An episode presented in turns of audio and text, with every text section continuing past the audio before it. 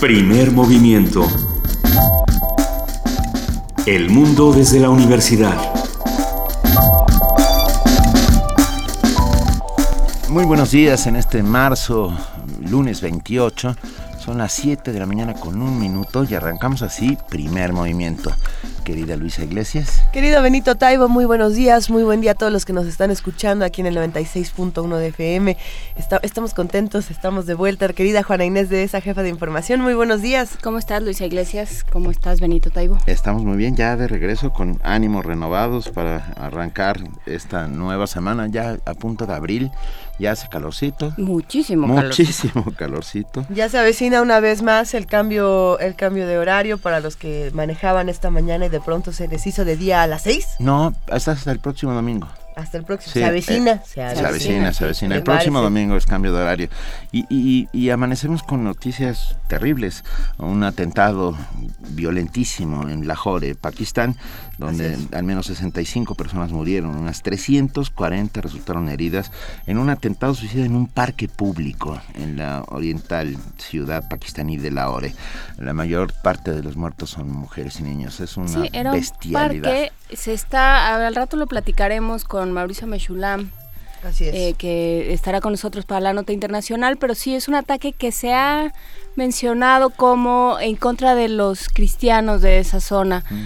Y sin embargo, pues no, porque tampoco es que el parque sea un lugar particularmente visitado por, eh, por cristianos, coincidió con la fiesta de la Pascua.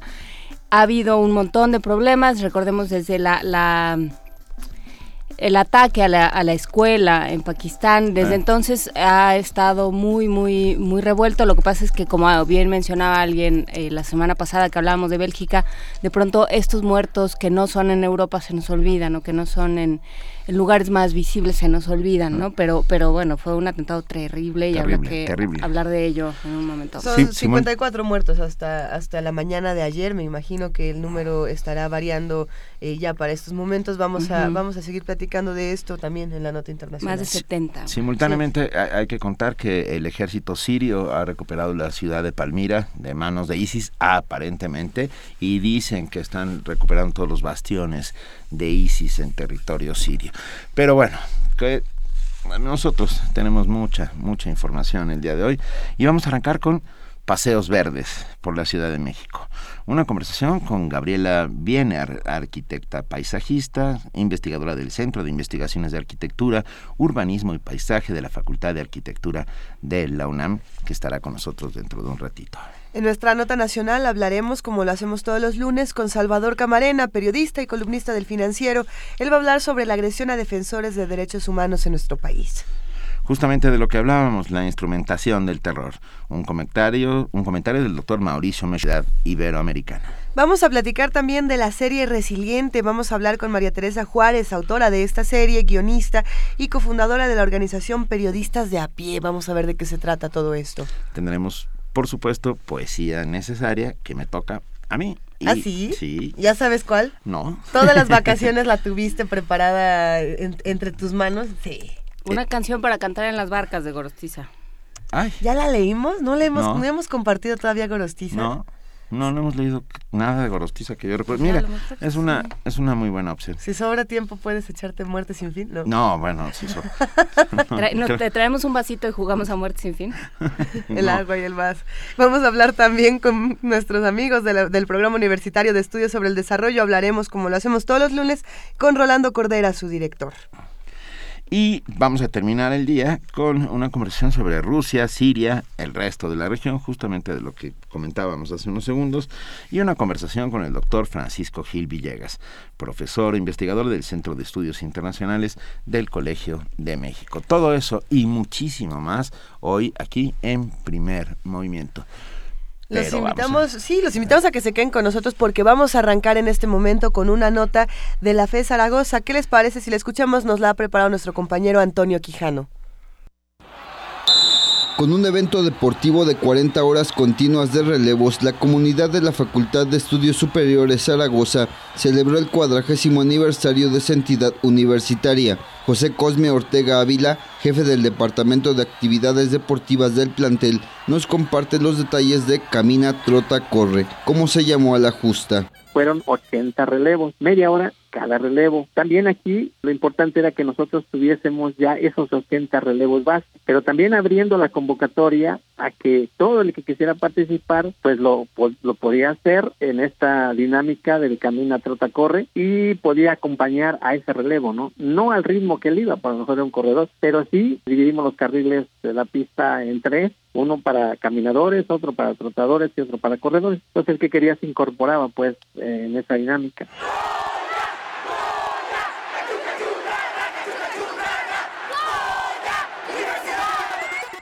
El equipo Pumas de fútbol también se unió a la celebración. Sus integrantes autografiaron carteles conmemorativos y enviaron un video de felicitación a la comunidad de la FES que disfrutó con la presencia de Goyo, la mascota oficial del equipo felino.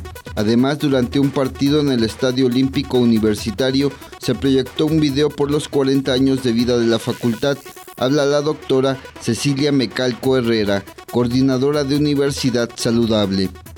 Esto fomentó pues la identidad universitaria, sentirnos e identificarnos con, con los Pumas, pues bueno, fue muy importante para toda la comunidad zaragozana, ¿no? De repente no estar en el campus EU, eh, se sienten un poco alejada la, la comunidad de ellos, pero en esta ocasión pues bueno, esta identidad se reforzó de manera muy importante, ¿no? Con todas estas participaciones y la asistencia al estadio y pues con Goyo aquí presente, fue realmente muy, muy emotivo y pues todo el mundo estaba muy contento con estas visitas. Para Radio UNAM, Antonio, Quijano. Quijano.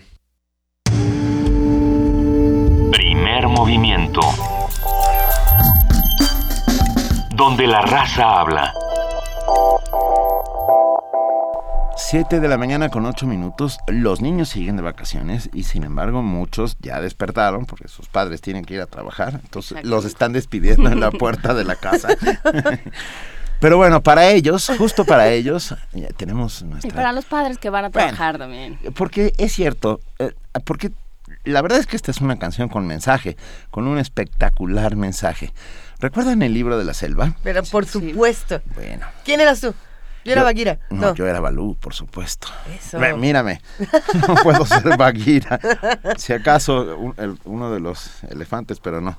Ah, Balú, interpretado magistralmente, eh, por lo menos acción mexicana, por Germán Valdés Tintán, le canta a Mowgli, el niño de la selva, este personaje creado por Roger Kipling, del libro de las selvas vírgenes, le canta... De las tierras vírgenes. De las tierras vírgenes, que hay que buscar lo más vital, que hay que hacer lo que el cuerpo te pida.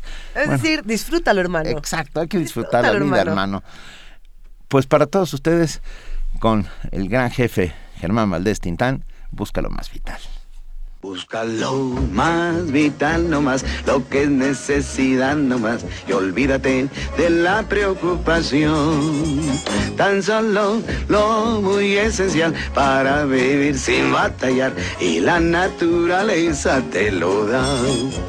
No quiera que vaya, no quiera que estoy, soy oso dichoso, oso feliz la abeja zumba siempre así porque hace miel solo para mí. Y las hormigas encuentro bien y saboreo por lo menos 100 del primer lengüetazo. ¿Tú comes hormigas? Ay, estas sin sal me gustan. Pican más sabroso que la pimienta.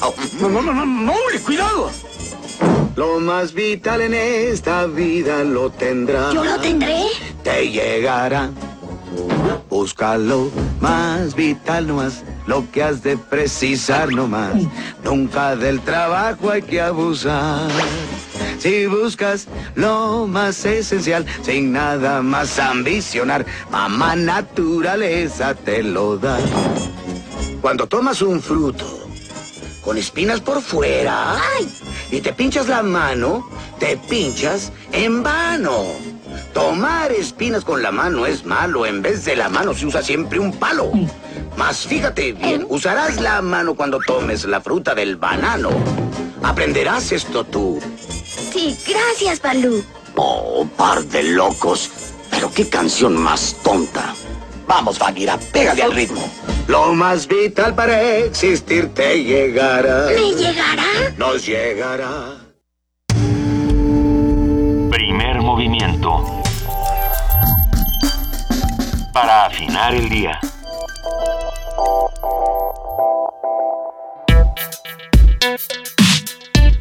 Lunes de Medio Ambiente. Nuestra, ciudad... Nos gusta, ¿verdad? Sí. Nos gusta. Nuestra ciudad confronta cada día un mayor deterioro ambiental derivado de sus intensas actividades económicas, sociales y políticas. Ante esta situación es urgente implementar estrategias para promover la sustentabilidad. Ya pasamos la semana pasada, después de 15 años, por primera vez una contingencia ambiental de fase 1 gravísima. Y por eso esta semana la vamos a dedicar a reconciliarnos con la Ciudad de México, así moramos en el intento. Ah, sí. va. Como parte de estas estrategias se encuentra la creación y conservación de las áreas verdes urbanas, espacios que favorecen las actividades recreativas y deportivas, además de generar una mayor convivencia entre los ciudadanos. Algunas de las áreas verdes de la Ciudad de México son Chapultepec, el, par el Parque Hundido, el Bosque de Tlalpan y por supuesto la Alameda Central, de la que Efraín Castro Morales dice que representa decadencia y renovación, ruina y novedad, siempre grato a todos los mexicanos, nostalgia de viejos y asombro de niños, alegría de pobres y gozo de ricos, siempre rodeado por los testimonios del México cambiante, tradicional y moderno. Y en donde entre paréntesis no hay un solo álamo. Pero bueno.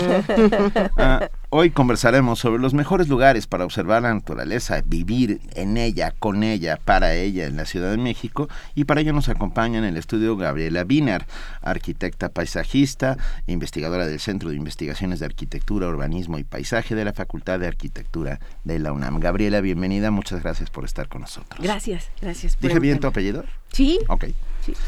A ver, ¿Qué, ¿Qué, tan verde es esta ciudad? Eh, ¿Qué, ¿Qué, tan cuidados están estos espacios? ¿Dónde están? ¿Y a dónde podemos pasando? ir? Te, preparé un, do, un, un poquito como introducción a esto que vamos a platicar, Ajá. este, porque hay muchos términos que se refieren a áreas verdes, ¿no? Urbanas. Uh -huh. Entonces, eh, por ejemplo, jardín. ¿no? Jardín, que ya habíamos hablado aquí una Hablamos vez anterior, de jardines, sí. que es este, este pedacito de de origen francés, la palabra o protogermánico, que indica que es un huerto encerrado, ¿no? Vallado, cuidado, principalmente para observar y para disfrutarlo, deleitarse con los sentidos, ¿no? Después viene esta otra palabra que es parque. Parque también tiene origen francés, ¿no? Y entonces dice es un terreno situado en el interior de una población que se destina a prados, jardines y arbolados, sirviendo como lugar, lugar de esparcimiento y recreación de los ciudadanos. Uh -huh. Entonces encontramos que hay parques nacionales, parques urbanos, parques de diversiones, parques temáticos, una infinidad de parques.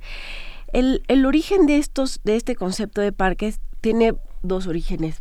Uno es el inglés, los grandes parques que abrieron los, las propiedades de los reyes ¿no? al público.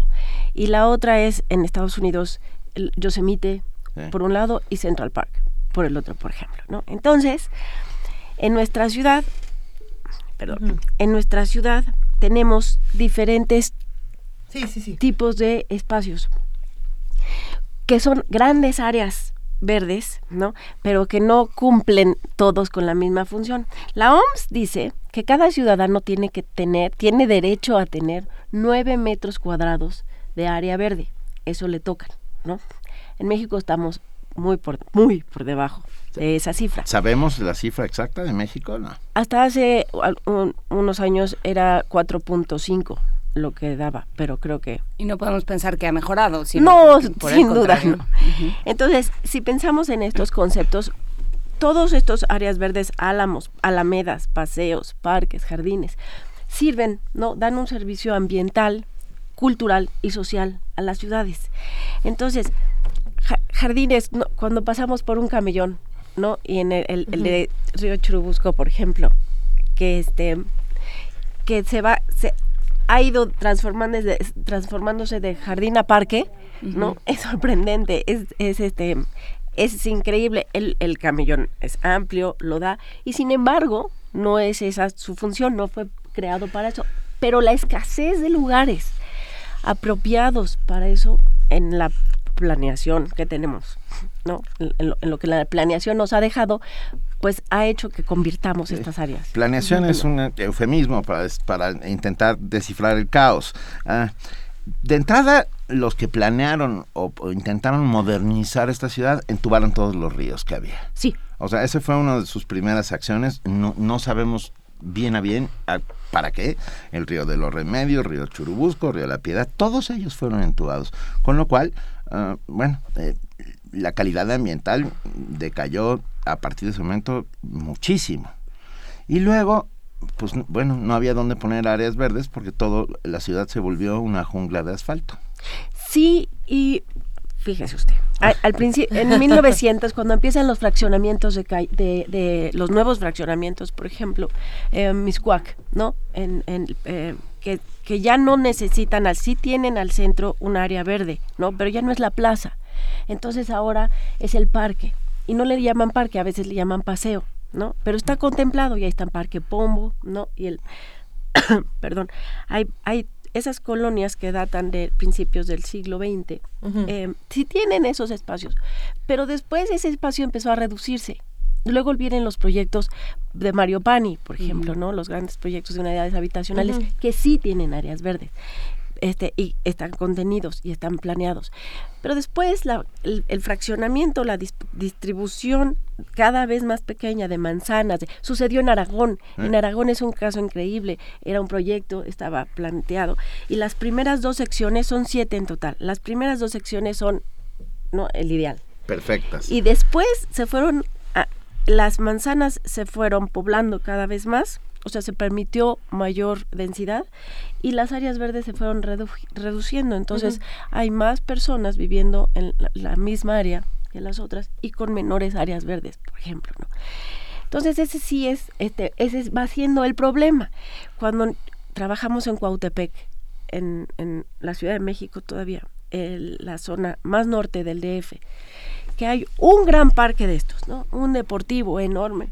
Pero ahí el problema son las grandes pendientes que uh -huh. tiene este lugar. Entonces, la accesibilidad a este sitio, el derecho que el ciudadano tiene a eh, el esparcimiento, al recreo, a uh -huh. verse con otros, a encontrarse con los amigos, pues es limitado, porque el tiempo que normalmente a uno le toma caminar en plano, ¿no?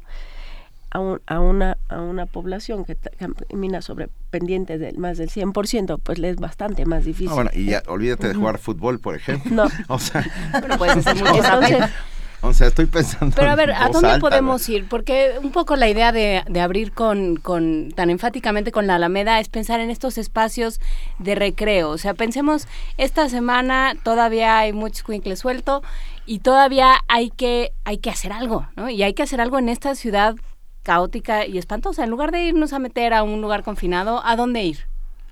¿Qué espacios hay? ¿En esta ciudad? En esta ciudad. Uh, no, sí.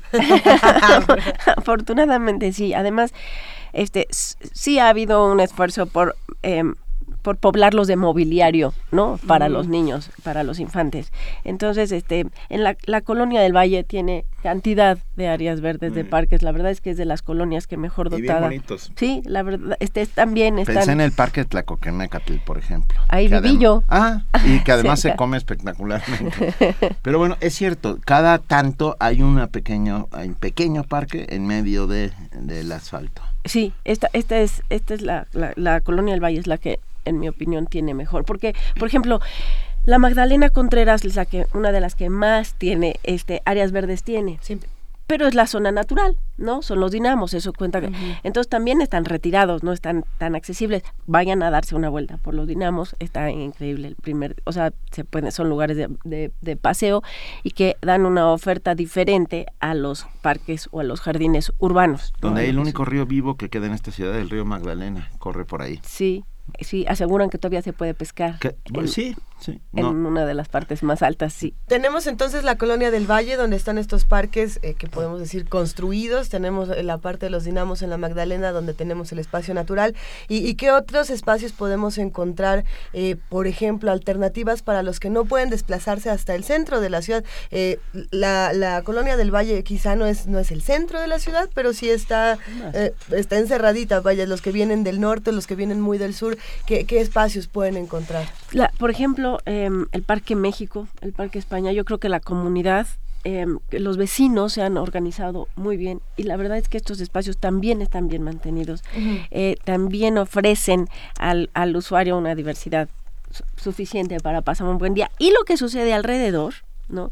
todo lo que sucede este alrededor como el parque de Polanco es también interesante es atractivo pueden tomar helados pues hay en algunos incluso uno puede tener acceso a una biblioteca este cuenta cuentos entonces sí hay sí hay bastantes posibilidades hacia a mí, a mí me encanta el perímetro de Chapultepec, por ejemplo, ¿no? No, no sé si entrar al zoológico, pero si se dan una vuelta por los jardines del Museo Tamayo y por la reja de Chapultepec, la verdad es que también la experiencia sí, sí vale la pena. La, la, vivencia en esta ciudad, en espacios públicos, es muy rica. ¿No? Este, se pueden usar jardines y parques, pero también se puede usar la calle en algunos lugares, ¿no? Y también la experiencia es, es muy rica. ¿Como dónde se puede usar la calle? ¿Qué partes de calle podemos reclamar para nosotros? Porque nos la han ganado entre los automóviles y la delincuencia. trae, em, me tocó dar una vuelta con unos turistas este poblanos el poblanos y daneses diferentes días de del fin de semana. Y caminamos con uno de ellos que con los poblanos caminamos en la colonia Roma.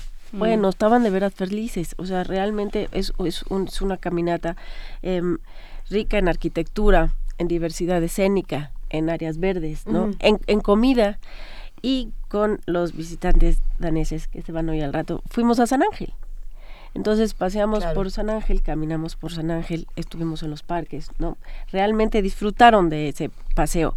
Eh, cuando los niños son muy pequeños y necesitan un columpio, bueno, pues hay lugares muy específicos para ello, pero sí, sí, y, y además donde están seguros, ¿no? Si no ese es el caso, si los jóvenes, si los chicos o los paseantes son un poco más grandecitos, pueden también usar la ciudad de otras maneras, ¿no? Hay, hay también por ahí una responsabilidad de las universidades o, de los espacios educativos de tener o de generar eh, eh, otros espacios para las comunidades. Ese es el caso, por ejemplo, de Ciudad Universitaria, que creo que es quizá uno de los jardines más grandes. No, bueno, no sé si se le, puede decir jardín, cómo se le puede decir a todo el espacio verde que se le da a todos los estudiantes y a todos los que están, a todas las comunidades que se acercan. Ese por un lado, y me quedo pensando también en la universidad, eh, la que está en Miscuac la UP. Ah, la UP, que precisamente tiene tiene todo el parque y toda la universidad se ha encargado precisamente de rehabilitar la zona de, de Miscuac, que, que, si bien se han apoderado de toda la zona, también la han mantenido eh, muy accesible para todos los, los, habitantes o los que realmente viven dentro de, de, de Miscuac, de ese círculo, ¿no? ¿Qué, ¿Qué pasa ahí? ¿La universidad tiene responsabilidades de áreas verdes?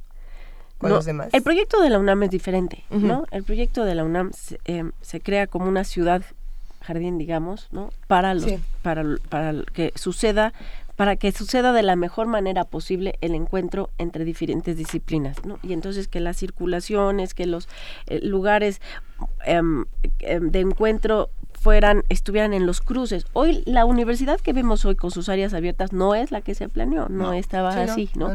Hoy casi todos son estacionamientos, lo que antes era originalmente eran plazas, por ejemplo. Pero la reserva ecológica es una de las más importantes del país, vamos. Por, su calidad de, de, especies. Sí, claro. No, no, en tamaño, sino por la, por la diversidad. Y por lo bien que es, la cuidan la cuidamos entre todos. Entre todos. no se lleva a los cacumistles. Uno no se lleva a los, ni, a los, ni, a los conejitos. Ni a los, ni a los teporingos, ni a las plantas, pues. Ahorita que decías Miscuac, Luisa, en en Miscuac está, en, exactamente por la Universidad Panamericana, la biblioteca infantil eh, de las más importantes de México, que es la de IBI, en Goya 54. Ah, Vayan, está abierta, está abierta y desperdiciada. Caminas tantito por Miscuac, está IBI. te das la vuelta y está esta iglesia bellísima, eh, pequeña, que tiene unos jardines inmensos, nada más que la, la iglesia es chica, pero los jardines son impresionantes, está todo el parque, y yo sí creo que es una parte cultural que a lo mejor está un poquito Sí, lo- oculta para algunos y que uno puede darse la vuelta, ¿no? A ver, lo que es cierto es que esta es una ciudad arbolada, eh, Sin eh, duda. muy, muy arbolada, como pocas en el mundo. Sí. ¿eh? O sea, una ciudad de estas proporciones y con este caos manifiesto. Pero hay zonas en las que de plano no hay parques, estamos de acuerdo. Ah, estoy pensando, a ver, sí hay parques en Benito Juárez, está Ajá. el Parque de los Venados, Parque Hundido, etcétera, grandes parques, pero hay zonas donde, donde los parques empiezan a, en cuanto sales de, del centro y vas hacia el extrarradio, ahí empiezan a desaparecer. Ahí, sí, justo eh, el ejemplo que planteaba yo, Cuautepec, justo en donde la ciudad empieza a crecer ya este, de con otras dinámicas, ¿no? Que privilegian el fraccionamiento a los inmobiliarios, ¿no? Entonces, ahí in- incluso creo que donde faltó la vigilancia para asegurarse de estos e- equilibrios, realmente no hay lugares de esparcimiento. Siempre digo que en estos en todos lados se puede crear, ¿no? Por eso nos metimos en Cuautepec a hacer este proyecto. Porque sí se puede hacer, Claro. pero realmente no hay. Y las personas hacen lo más posible eh, para acceder a sus casas tienen que subir escaleras, por ejemplo, para poder llegar a sus casas. Y entonces en el huequito mínimo siembran lo que pueden y lo que se les dé. Inclusive, eh, aunque no, no importa qué especie, no nos importemos ahorita la especie, sino más bien la intención de, de reverdecer el lugar donde viven y de que les dé un beneficio, no, no nada más ambiental, también estético. ¿no? Em, y este esfuerzo de Sí. las personas lo ves en cada rincón.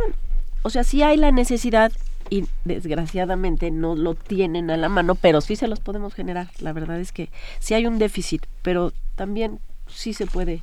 em, ¿Qué hicieron en Cuau- equilibrar. ¿Cómo plantearon el proyecto en Cuautepec?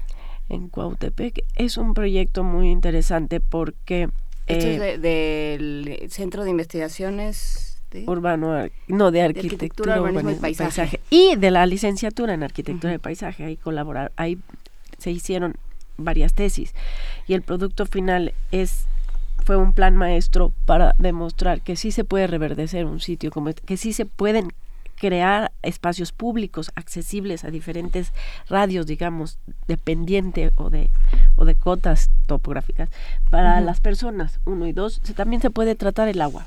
El agua es un problema en la Ciudad de México y entonces ese, ese era uno de los retos, trabajar con el agua para que no se inundara esto cada vez que, que llueve, ¿no?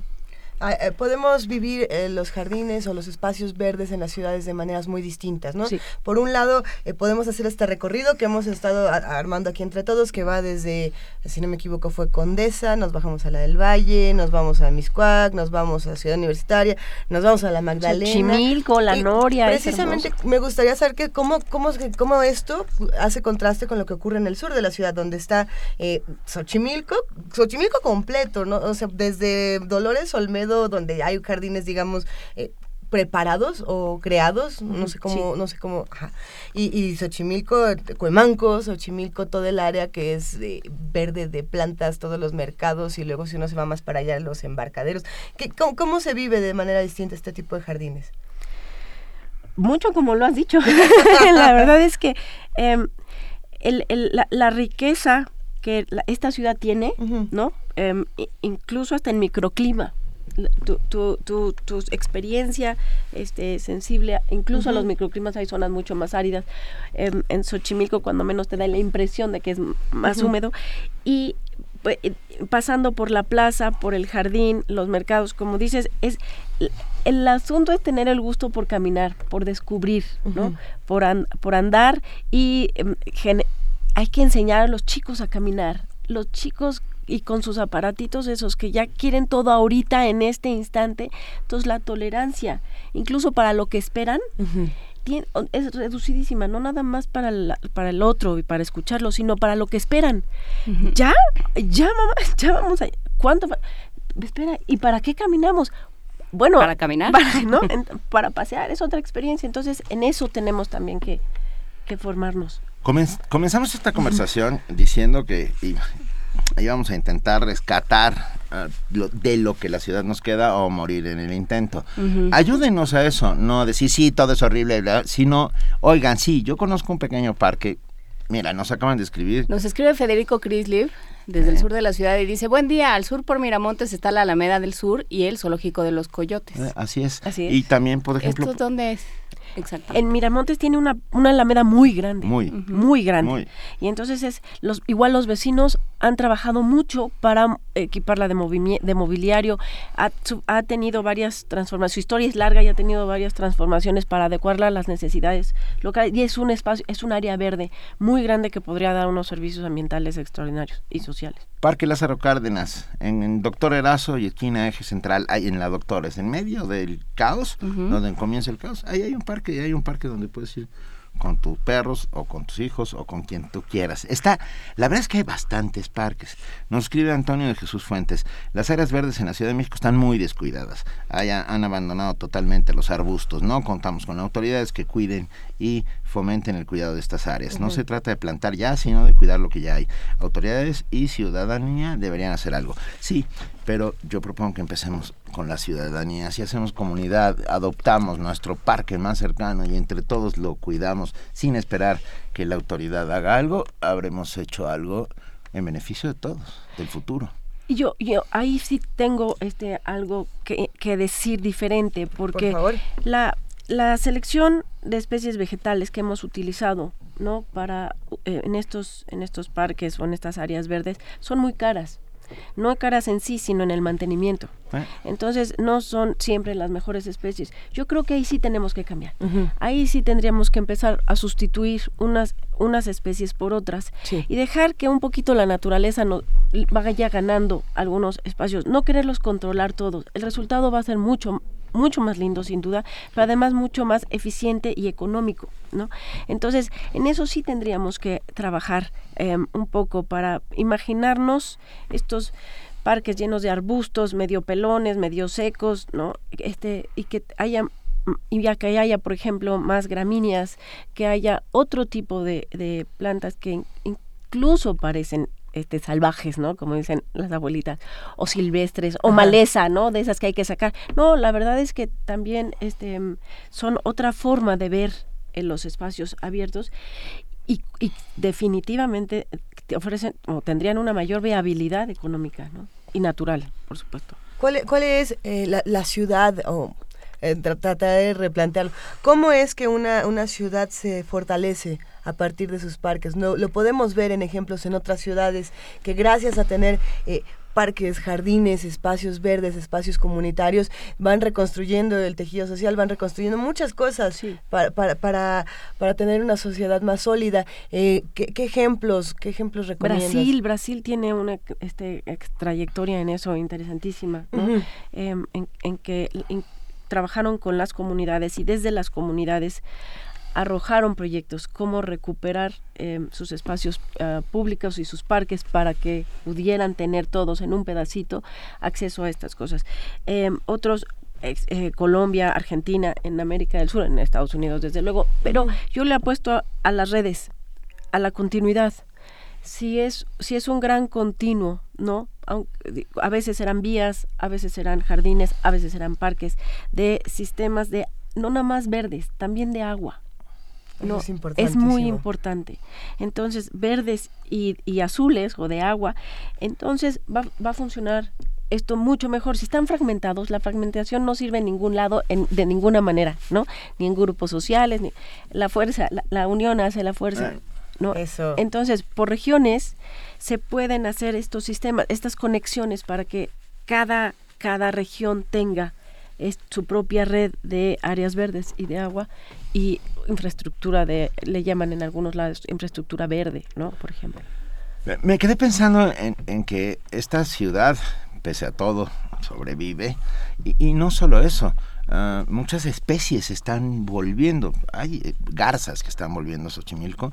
Ha habido pelícanos que vuelven a Xochimilco contra todo pronóstico. No sé qué están haciendo. Se me antoja llegar y decirles, ¿tú qué estás haciendo aquí? Pero bueno. Y lo mismo está sucediendo en, el, en los vasos del, río, eh, del lago de Texcoco, donde eh, garzas y otras muchas aves migratorias están empezando. Bueno, creo que han visto hasta flamingos.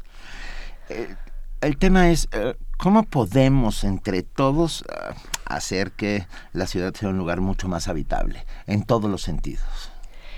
Em, si empezamos a pensar como si fuera nuestra casa, ¿no? Y entonces, ¿qué no haces en tu casa? Pues no tiras basura, no, eh, no, no dañas, no perjudicas el, ni el mobiliario, ni ningún elemento que existe, ni a las personas, ¿no? Las tratas igual con el mismo respeto que en tu casa. Pues definitivamente ese es un gran paso, ¿no? Este, cada... A mí sí me sorprende que Ciudad Universitaria, seguro ustedes también, la explanada central que funciona como parque, no es, pero Sí, sí, sí. funciona como parque, o la zona cultural también. Pasa el fin de semana y es impresionante la cantidad de basura que hay, ¿no? Sí es impresionante. Entonces, yo tengo que ir todos los días a mi trabajo por ahí y no dejo de sorprenderme todos los lunes. Em, sí, es, es, es, es eso, es considerar que es nuestra casa. Lo que no harías en tu casa, no lo hagas afuera tampoco. Completamente. Yo creo que es un gran principio. Ya nos están escribiendo todos los que hacen comunidad con nosotros, esta gran comunidad que vamos formando todos los días. Y se agradece. Rubén Romero, está el bosque de San Juan de Aragón, se llama muy fácil por metro y es un enormísimo bosque. Ludwig González dice, Ludwig González Mena, en el norte de la Ciudad de México están los parques María Luisa y María Victoria, en las colonias Industrial y Guadalupe Tepeyac. Ahí vamos encontrando parques. Y la Valbuena tiene sus par- su parque, sí. Yo, yo creo que hay, hay, hay espacios muy bellos que podemos visitar y también estos espacios bellos están en peligro cuando llegan las plazas, ¿no? Las plazas comerciales. eh, y, y hay un dilema ahí que me, me resultaba muy extraño eh, hace unos días.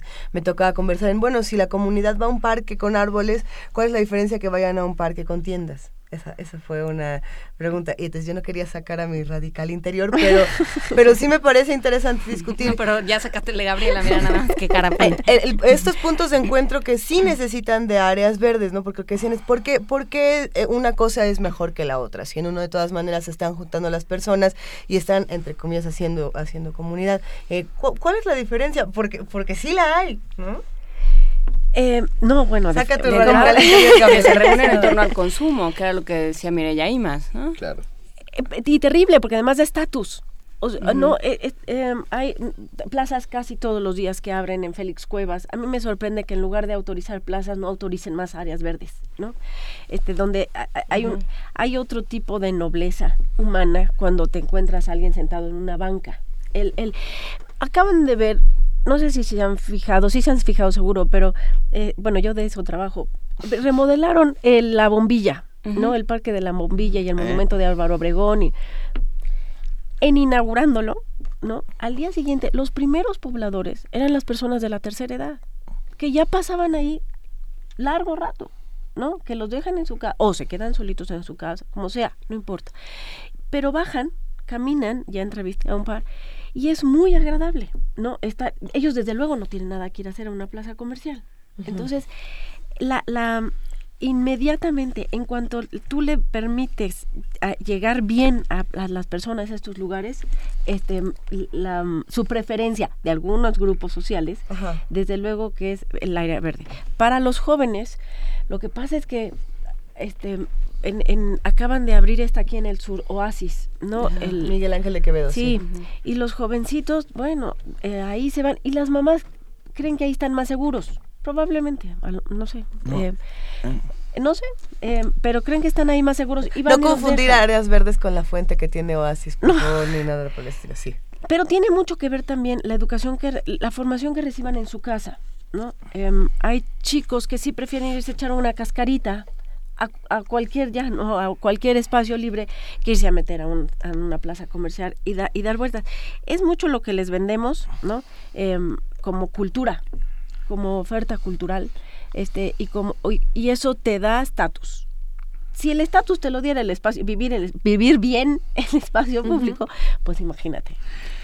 A ver, María Eugenia Saldívar nos escribe, dice, a ver, acerca de estas plazas. como, ah, los mercados unidos de Tlalpan, Mercado Villacuapa, Mercado Pavón, Mercado Hueso Periférico y Plaza Mexicana se, se unen a ni una plaza más y junto con la Unión Medicinal Coapense dicen no a la construcción de la gran terraza Coapa en Acoxpa 610. Están las plazas creciendo como hongos frente en periférico. Y creando un, una serie de problemas. Pero problemas graves, uno de ellos va a ser el que tengan agua para poder operar. Ah, están desviando agua de las zonas altas de, de, Contreras para intentar llevarla y los vecinos están oponiendo, por supuesto. Antonio Saborit, director del Museo de Antropología, al que le mandamos un abrazo, nos recuerda el Parque Plan Sexenal en Tacuba. Van apareciendo poco Alejandro a poco. Ponce nos, nos propone un, un recorrido que se ve bonito. Está bonito. Caminar desde la Plaza de la Conchita, Plaza Hidalgo, esto no es para la tercera edad, apenas como para la media edad. ¿eh? Plaza de la Conchita, Plaza Hidalgo, Santa Catarina, Chimalistac y el Parque de la Bola. Es una experiencia de una hora, dice él, extraordinaria. Suena como Suena. para reto vacacional. Sí. Suena muy Sí. divertido. Pueden pasar por el Frida Kahlo. Está muy bien. Adam, Adam Beldarrain habla de un lugar que no es el bosque de la China, sino el Parque de la China, en el norte. Fíjate. Y es muy chiquito, dice chiquito, pero cerca venden unas nieves que están bien buenas. muy bien, gracias. Manuel Sarmiento dice, cada delegación debería tener sus propios espacios. Hay delegaciones que están totalmente abandonadas, es cierto. Y nos dice, no sé quién es la invitada, repitan el nombre, por favor. Y es cierto, deberíamos repetir cada tanto. Está con nosotros Gabriela Wiener, arquitecta paisajista, investigadora del Centro de Investigaciones de Arquitectura, Urbanismo y Paisaje de la Facultad de Arquitectura de la UNAM. Y seguimos aquí, seguimos hablando. Y seguimos hablando y, y, bueno, sí, de vivir cerca de, de, de, estos espacios verdes debería de ser un derecho para todos. Eh, también hay una discusión ahí bien interesante con la que también ya podemos comenzar a, a cerrar si quieren esta conversación y es que si uno quiere vivir frente a un parque en esta ciudad, si uno quiere tener un parque cerca, la renta va a ser el doble. O el triple. O el triple. Eh, si uno quiere vivir frente al Parque México, no, no ni siquiera bueno. podemos empezar no. a, a, contar. Y ni siquiera ese parque, cualquier parque de nuestra ciudad, la renta, la renta se incrementa casi al doble. No tendría que ser quizá al revés. O, o cómo tendría que ser el, el asunto con, con, las inmobiliarias. Y ¿Cómo, ¿Cómo tendría que abordarse desde la política pública? Así es. Sí se puede. Ese es el asunto. Habría, habría que hacer ahorita a la inversa, ¿no? Uh -huh. Reestudiar los planes de desarrollo. Cada delegación tiene uh -huh. una propuesta para su plan de desarrollo urbano y entonces revisar qué se puede hacer con, con áreas residuales o con espacios deshabitados, digamos, ¿no? Claro, requiere dinero, por supuesto, pero la inversión y a largo plazo es extraordinaria. Eh, el, el, beneficio. Eh, si lo vemos siempre a ocupar, ¿no? Con eh, edificios, con espacios que van a generar una renta a alguien, pues si privilegiamos siempre eso, pues por eso tenemos la ciudad que tenemos en buena parte. Em, pero sí se puede, sí hay, sí hay, bueno, lo hemos, sí lo hemos trabajado. La verdad es que sí se puede, sí se necesita voluntad de muchas partes y eso no es imposible eso es este el, beneficio para todos a largo plazo. También esa es otra cosa. Privilegiar el beneficio comunitario sobre el individual uh -huh. o el de unos cuantos, ¿no? Entonces, estos son beneficios comunitarios. Eh, tú decías hace ratito, y retomo brevemente, la, la experiencia social o la experiencia social, sí, en una plaza comercial, pues es una. Uh -huh. La experiencia o la riqueza en un espacio abierto, urbano, ¿no? ciudadano, es millones de veces más rica por la sorpresa, decía Jordi Borja. El espacio mm. público nos va a sorprender siempre. Lo que encuentres, ¿no? A quien te encuentres, lo que haya, incluso hasta la remodelación, lo, siempre te va a sorprender. En una plaza comercial, la, la posibilidad de la sorpresa se reduce infinitamente. Claro. ¿no? A y, menos de que haya rebajas. Ah, que, o sea, es que es ridículo. Pero eso va a uno. Estoy, estoy haciendo una claro. suerte de broma llevada al extremo extremo. Sí, sí, sí. Porque, como bien dice Arturo Juárez la, Juárez, la plaza comercial es antítesis del parque público, ¿no? Uno promueve el consumo y, y mientras el otro pone el encuentro con la naturaleza y con los otros, ¿no? Sí. Entonces, estamos completamente de acuerdo.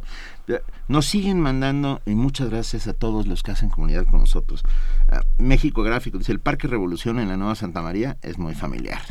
Ay, ya íbamos encontrando. Muchísimos. Y mira, Anguiano dice que él recuperó una hectárea que junto a la casa de su abuelita, que le puso letrinas caninas, que lo cuida y que lo... Y, y que, le va a anexar acrílico de potasio para la temporada de lluvias. ¿Para qué sirve el acrílico de potasio? Es un alimento para plantas. Ah. Muy bien. Que, oye, Anguiano, gracias. En Aragón, primera sección está este. Y bueno, Carlos Garnica nos habla de los viveros de Coyoacán. Sí tenemos, sí tenemos espacios públicos, hay que defenderlos a capa y espada, son, son de todos, hay que juntarnos, hay que de entrada conocer a nuestros vecinos, ah, estar cerca de ellos, pro- defendernos entre nosotros de, de lo que, de lo malo que puede haber alrededor, y hablo de muchos malos distintos. Sí. ah, in- incluyendo la basura, inclu- muchas cosas. Si logramos ser comunidad, podremos salvar a la ciudad y salvarnos a nosotros mismos. Gabriela, Gabriela Biner, muchísimas gracias, arquitecta paisajista, investigadora del Centro de Investigaciones de Arquitectura, Urbanismo y Paisaje de la Facultad de Arquitectura de la UNAM. Sigamos platicando, ¿va? Gracias. Pronto nos vemos otra vez. Gracias. Para- y vamos, y como bien dijo Juana Inés al principio, cueste lo que nos cueste, vamos a intentar hacer esta semana que la ciudad Volver a querer la volver ciudad. a que te- algún Venga. motivo de orgullo podemos encontrar en ella porque además eh, existen y están ahí están Estoy vivos. segura, sí. Pues para reconciliarnos con esta ciudad queremos invitarlos a que nos escriban, estamos en arroba P Movimiento, en diagonal Primer Movimiento UNAM. ¿Por qué no nos mandan, por qué no nos llenan nuestro muro y nuestra timeline de, de espacios verdes y de plazas y parques de la Ciudad de México, de, de- de estas imágenes que, que hacen más bonita la mañana? Vamos a escuchar Son de la Madrugada, cubana All Star.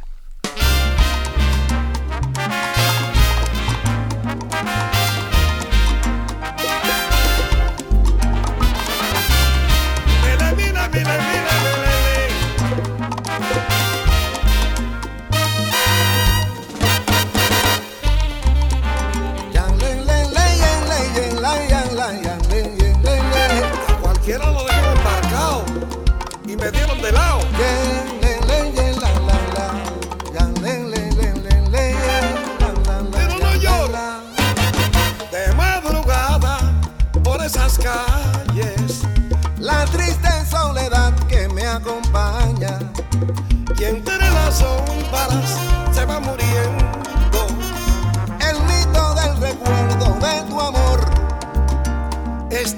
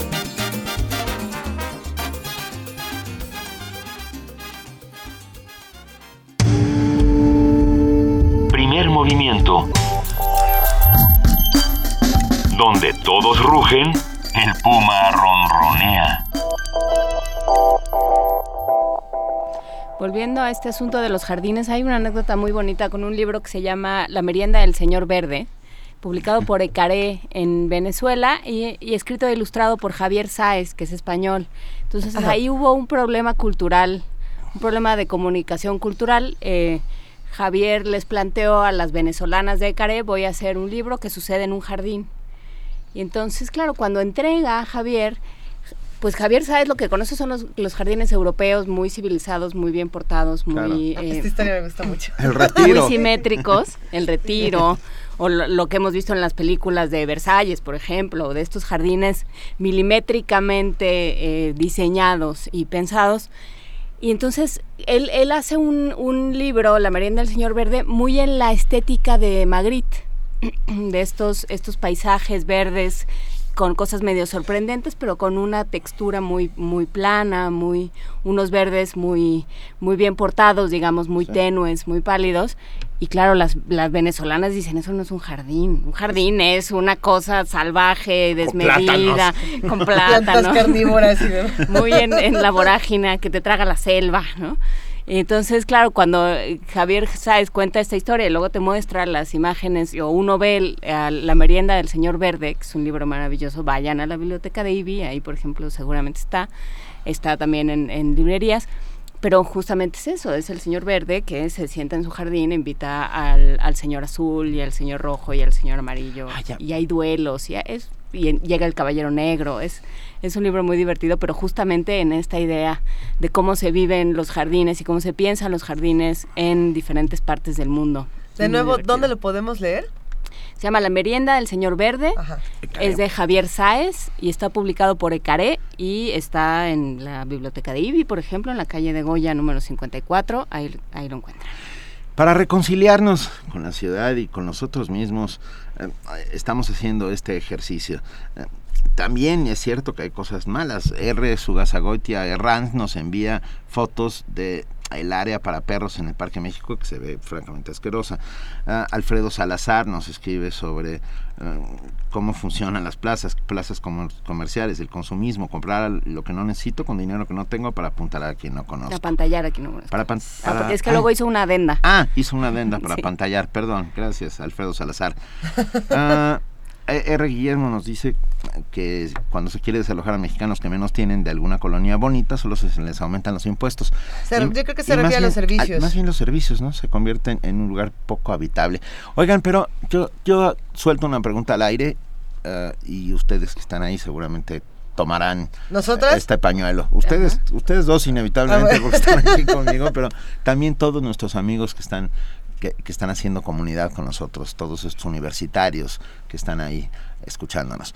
¿Qué leyeron estas vacaciones?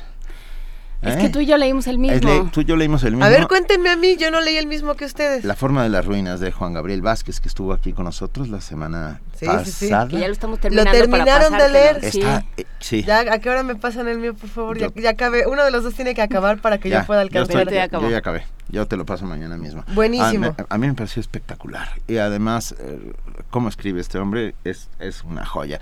Pero aproveché y también me eché otro. ¿Cuál? Ah, me eché otros tres, pero bueno, me eché otro que me encantó también, eh, Besar al detective de Elmer Mendoza, Ah, la sí, última entrega sí, del sí. zurdo Mendieta. Eh, está, está muy bien, muy bien. Ah, utilizando un, sistema ah, de escritura en la cual no pone guiones para, de- para hablar de los ah, de las conversaciones. O, sea, no, no hace los diálogos. no hace diálogos habituales, entonces todo es Ah. corrido. Ah, y al principio dije, "Bueno, pues estoy, me voy a volver loco. Y no te vuelves loco, en lo absoluto. Eso lo hace también Pedro Ángel Palou Eso lo hace en algunas Pedro Ángel. Así es. en algunas Bueno, novelas. y lo hacía también Cortázar. Bueno, ese muchacho. Ese muchacho que Ese se ponía a innovar. Sí. Pero a ver, cuéntenos qué leyeron. Nosotros leímos, Juana Inés y yo, La ¿Qué forma vieron, de qué las leyeron? ruinas. ¿Qué leí yo? Yo- Ah. ah, yo les quiero contar qué leí. Venga. Pues se va a publicar un libro increíble. Colofón está publicando nuevos libros para eh, festejar este 23 de abril, que ustedes saben que por ahí se va a celebrar a, a, ver a quién, a, Shakespeare, a Cervantes, bueno, a pues también, Garcilaso. también se va a celebrar a Mary Shelley, que cumple 200 años su Frankenstein, mira. y va a salir una novela gráfica bellísima. Entonces, pues ahí la estuve leyendo, le estuve echando el ojo. Está maravillosa porque es una manera diferente de leer estas cartas, esta, esta novela epistolar del doctor Victor Frankenstein en la voz de Mary Shelley, o más bien de Mary Shelley compartiendo con Victor Frankenstein. Muy bonita, les va a encantar. Pero además de eso, para, para poder entender más estos textos, me puse a leer mucho a Mario Prats. Mario Prats tiene un libro que se llama El pacto con la serpiente, ¿lo han leído? No. Les va a encantar, son como, una, como pequeños ensayos donde eh, Prats de pronto hace relaciones entre, no sé, a ver, Mary Shelley con Etia Hoffman y de pronto dice, bueno, esto no me sirve, entonces voy a hablar de cómo se hacía el teatro, ¿se acuerdan de esta, de esta versión de Tisa Pitt y? Después les voy a contar más porque ya nos vamos a, a otra cosa, pero es un gran libro, El pacto con la serpiente. Aquí seguimos, pero por lo pronto vamos a una nota con nuestra compañera Cristina Godínez sobre el vitíligo.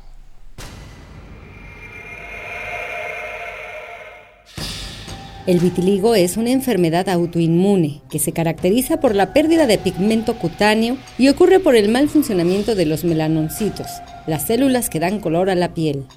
También se asocia a factores genéticos, padecimientos endocrinos, diabetes, anemia, estrés y eventos psicológicos traumáticos. La doctora Lorena Lamoglia Ordiales, profesora adjunta del posgrado en dermatología de la UNAM, comenta. No sabemos exactamente qué es lo que hace que nuestro sistema inmune se confunda y empiece a atacar estas células que, que producen el pigmento de nuestra piel y las destruyen. Entonces, esa es la razón por la cual se ven estas manchas sin color, que depende del tipo de piel, son más notorias o menos notorias, ¿no? Obviamente la gente muy blanca, pues apenas sí se nota. Y la gente morenita, pues se nota mucho más las, las lesiones de vitiligo. De acuerdo con la Organización Mundial de la Salud, el vitiligo puede aparecer antes de los 20 y después de los 50 años de edad. Afecta entre el 2 y el 3% de la población, no es contagioso, se presenta en todas las razas y estadísticamente las mujeres son más propensas a sufrirlo. Las lesiones se producen en distintas zonas de la piel y el tratamiento es variado. La primera línea del tratamiento es cortisona, que se utiliza en las zonas afectadas. También hay unos que se llaman análogos de calcineurina. También se han utilizado unas cremas que se llaman análogos de vitamina D. Y existen otras cosas como la fototerapia. Y en Estados Unidos están empezando a salir un par de cosas, como el alfa-melanotide, que es una sustancia que imita a la hormona que hace que produzcamos la melanina empiezan a haber algunos tratamientos con biológicos y se ha descrito también cirugía. Y por último, utilizar camuflaje, ¿no? Muchos pacientes que vemos que ya no están respondiendo pueden utilizar algunos cosméticos que disimulen las manchas. Para que el vitiligo no escale a un carcinoma, es muy importante no exponerse a los rayos solares, porque las manchas cutáneas carecen de la protección natural de la melanina. La investigadora en dermatología aclaró que aunque el vitiligo es tratable, no tiene cura, por lo que debemos tener cuidado con aquellos que afirman lo contrario. Para Radio UNAM, Cristina Godínez. Primer movimiento. Donde la raza habla. Un, dos, tres. Uno, dos, tres. 1, 2, 3, 1, 2, 3, 1, 2, 3, anche indietro, 3, 2, 1, 3, 2, 1, 3, 2, 1, 3, 2, 1, 3, 2, 1. Hai visto come senti? Si vedi la mano. Ah, ma ma che scherzo? Facile, ci sono i numeri, coraggio. Col sinistro. 1, 2, 3, 1, 2, 3, 1, 2, 3, vedrà, 2, 3, Ma che stiamo facendo? La rumba! Ah, la rumba! Cineclub Radio Cinema presenta Homenaje a Ettore Scola. Conoce el trabajo de uno de los creadores de la moderna comedia italiana. Todos los jueves de marzo a las 6 de la tarde. Historias de amor, pasos de danza y mucho humor. Nos amábamos tanto. Un día especial. Qué extraño llamarse Federico. Y El baile. En la sala Julián Carrillo. Adolfo Prieto 133 Colonia del Valle. Entrada libre. Radio UNAM. Internet es educación, es libertad. Internet para todos es empleo, crecimiento y comunicación. Internet abre puertas y oportunidades a quienes hoy no las tienen. Internet amplía horizontes y le da poder a la sociedad. Internet para todos es para ti. Es ayudar para que todos lleguemos más lejos, para crecer y hacer que lo bueno pase. Queremos Internet para todos.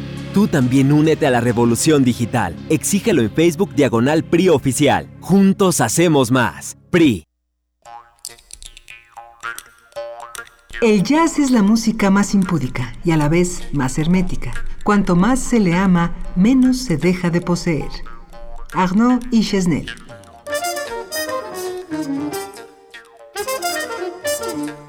Disfruta del jazz de la mano de Alain Derbez en la tercera temporada de Imposible, 5200 kilómetros de jazz posible. La historia y el panorama actual del jazz canadiense. Echa la mochila al hombro y disfruta Canadá a través del jazz. Imposible, 5200 kilómetros de jazz posible. De lunes a viernes en punto de las 20 horas por el 96.1 de FM. Radio UNAM.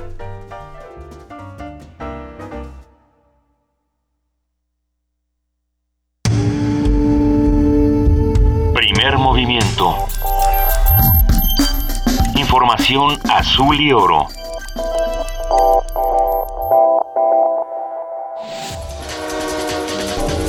Corte informativo. El 70% de las estrellas de nuestra galaxia coexisten en pareja, pues giran una alrededor de la otra, explicó Juan Echeverría, investigador del Instituto de Astronomía de la UNAM. Las estrellas binarias eh, son estrellas dobles, dos estrellitas que están girando una alrededor de la otra. Pues esto puede ser en, años, puede ser en, días, en horas, estrellas binarias visuales que les llamamos, hasta que dan la vuelta en cientos de años, hasta binarias espectroscópicas que pueden estar tan cerca que dan la vuelta, digamos, una a la otra en 80 minutos, tan rápido como eso. Policías municipales de Papatla, Veracruz, están presuntamente relacionados con la desaparición de tres jóvenes. De acuerdo con las declaraciones de los familiares, las víctimas fueron detenidas y subidas a las patrullas de la policía local sin que hasta el momento se conozca su paradero. Autoridades policíacas de Guerrero informaron que al menos 22 personas fueron asesinadas en los municipios de Acapulco y Coyuca durante Semana Santa. Inside Crime, fundación dedicada al estudio del crimen organizado en Latinoamérica, reportó que en las playas de Acapulco operan extorsionadores que cobran a los lancheros y vendedores ambulantes un impuesto de 15%. Autoridades guerrerenses informaron que al menos cinco asesinatos fueron registrados en las playas a plena luz del día. La Comisión Estatal de Derechos Humanos de Michoacán informó que de enero de 2014 a la fecha se han presentado más de 200 quejas por tortura en la entidad. La dependencia señaló que más del 60% de las denuncias son contra la Procuraduría General de Justicia y la Secretaría de Seguridad Pública del Estado. La Fiscalía Especializada para la Atención de Delitos Electorales firmó el protocolo para atender la violencia política contra las mujeres. El instrumento ayudará a prevenir ilícitos. El secretario de Defensa de Estados Unidos, Ashton Carter, informó sobre la muerte de Abdul Rahman, jefe de finanzas del grupo Estado Islámico, durante un ataque de las fuerzas especiales estadounidenses en Siria. El precandidato demócrata a la presidencia de Estados Unidos, Bernie Sanders, obtuvo victorias en Hawái, Washington y Alaska. El senador por Vermont aseguró que derrotará fácilmente a Donald Trump en noviembre. Nuestra campaña es la campaña de la energía, del momento justo, que nos llevará a dar un gran vuelco electoral en noviembre y nos conducirá a la victoria. Más de 400.000 personas se dieron cita en la ciudad deportiva en La Habana para presenciar el histórico concierto que ofrecieron los Rolling Stone. El vocalista líder de la mítica banda Mick Jagger dijo a los asistentes que los tiempos están cambiando. El escritor peruano Mario Vargas Llosa cumple hoy 80 años. El Premio Nobel de Literatura celebrará en Madrid con el seminario Mario Vargas Llosa Cultura, Ideas y Libertad. Este día también se conmemora el 75 aniversario de la muerte de la escritora británica Virginia Woolf, pionera en la reflexión sobre la identidad femenina y las relaciones de la mujer con el arte y la literatura. Hasta aquí el reporte, en una hora más información.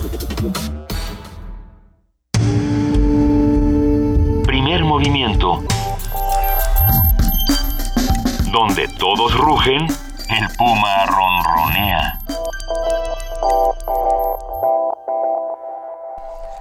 Son las 8 de la mañana con 5 minutos. Nosotros seguimos aquí en la cabina de radio UNAM. Estamos en el 96.1 de FM y queremos invitarlos a que por favor nos compartan qué están leyendo, qué, imágenes de parques, de, de, museos, de espacios donde ustedes eh, encuentren refugio espiritual. Bueno, compártanlos por favor. Eh, nosotros ya tenemos más sí, cosas. Mauricio Medina. Échense todos a llorar para que vean, para que valoren sus vacaciones. Dice, yo leí teoría del proceso porque hoy tengo examen. Feliz examen. que te vaya muy bien, Mauricio Medina. Cuéntanos cómo te fue en tu examen. Gracias, Judith Meléndez, por estar con nosotros. Gracias a la, gracias a la campestre también. ¿A la campestre Churubusco? No, así ¿Es se la llama. campestre Churubusco? Ah, mira, es la campestre Churubusco. Gracias, campestre Churubusco. Lu nos dice, yo leí Brooklyn, muy lindo, y empecé Socorro, pero me dicen Coco. Ah, ese me suena. Sí. Es de Juana Inés de esa. Venga. Bueno, ya estamos a punto de lo que sigue. Nota Nacional. Es lunes, ustedes lo saben, todos los lunes es momento de que hablemos con Salvador Camarena, periodista, columnista del financiero, amigo de este espacio. Muy buenos días, querido Salvador, ¿cómo estás? Hola Luisa, Juana Inés, Benito, muy buenos días a todos en Radio Nam, qué gusto saludarlos, comenzar así la semana juntos. Igualmente, Para nosotros Salvador. también es un inmenso placer. querido. ¿Resucitaste, Salvador? Eh, no, No. pero eso se tampoco tuve pasión.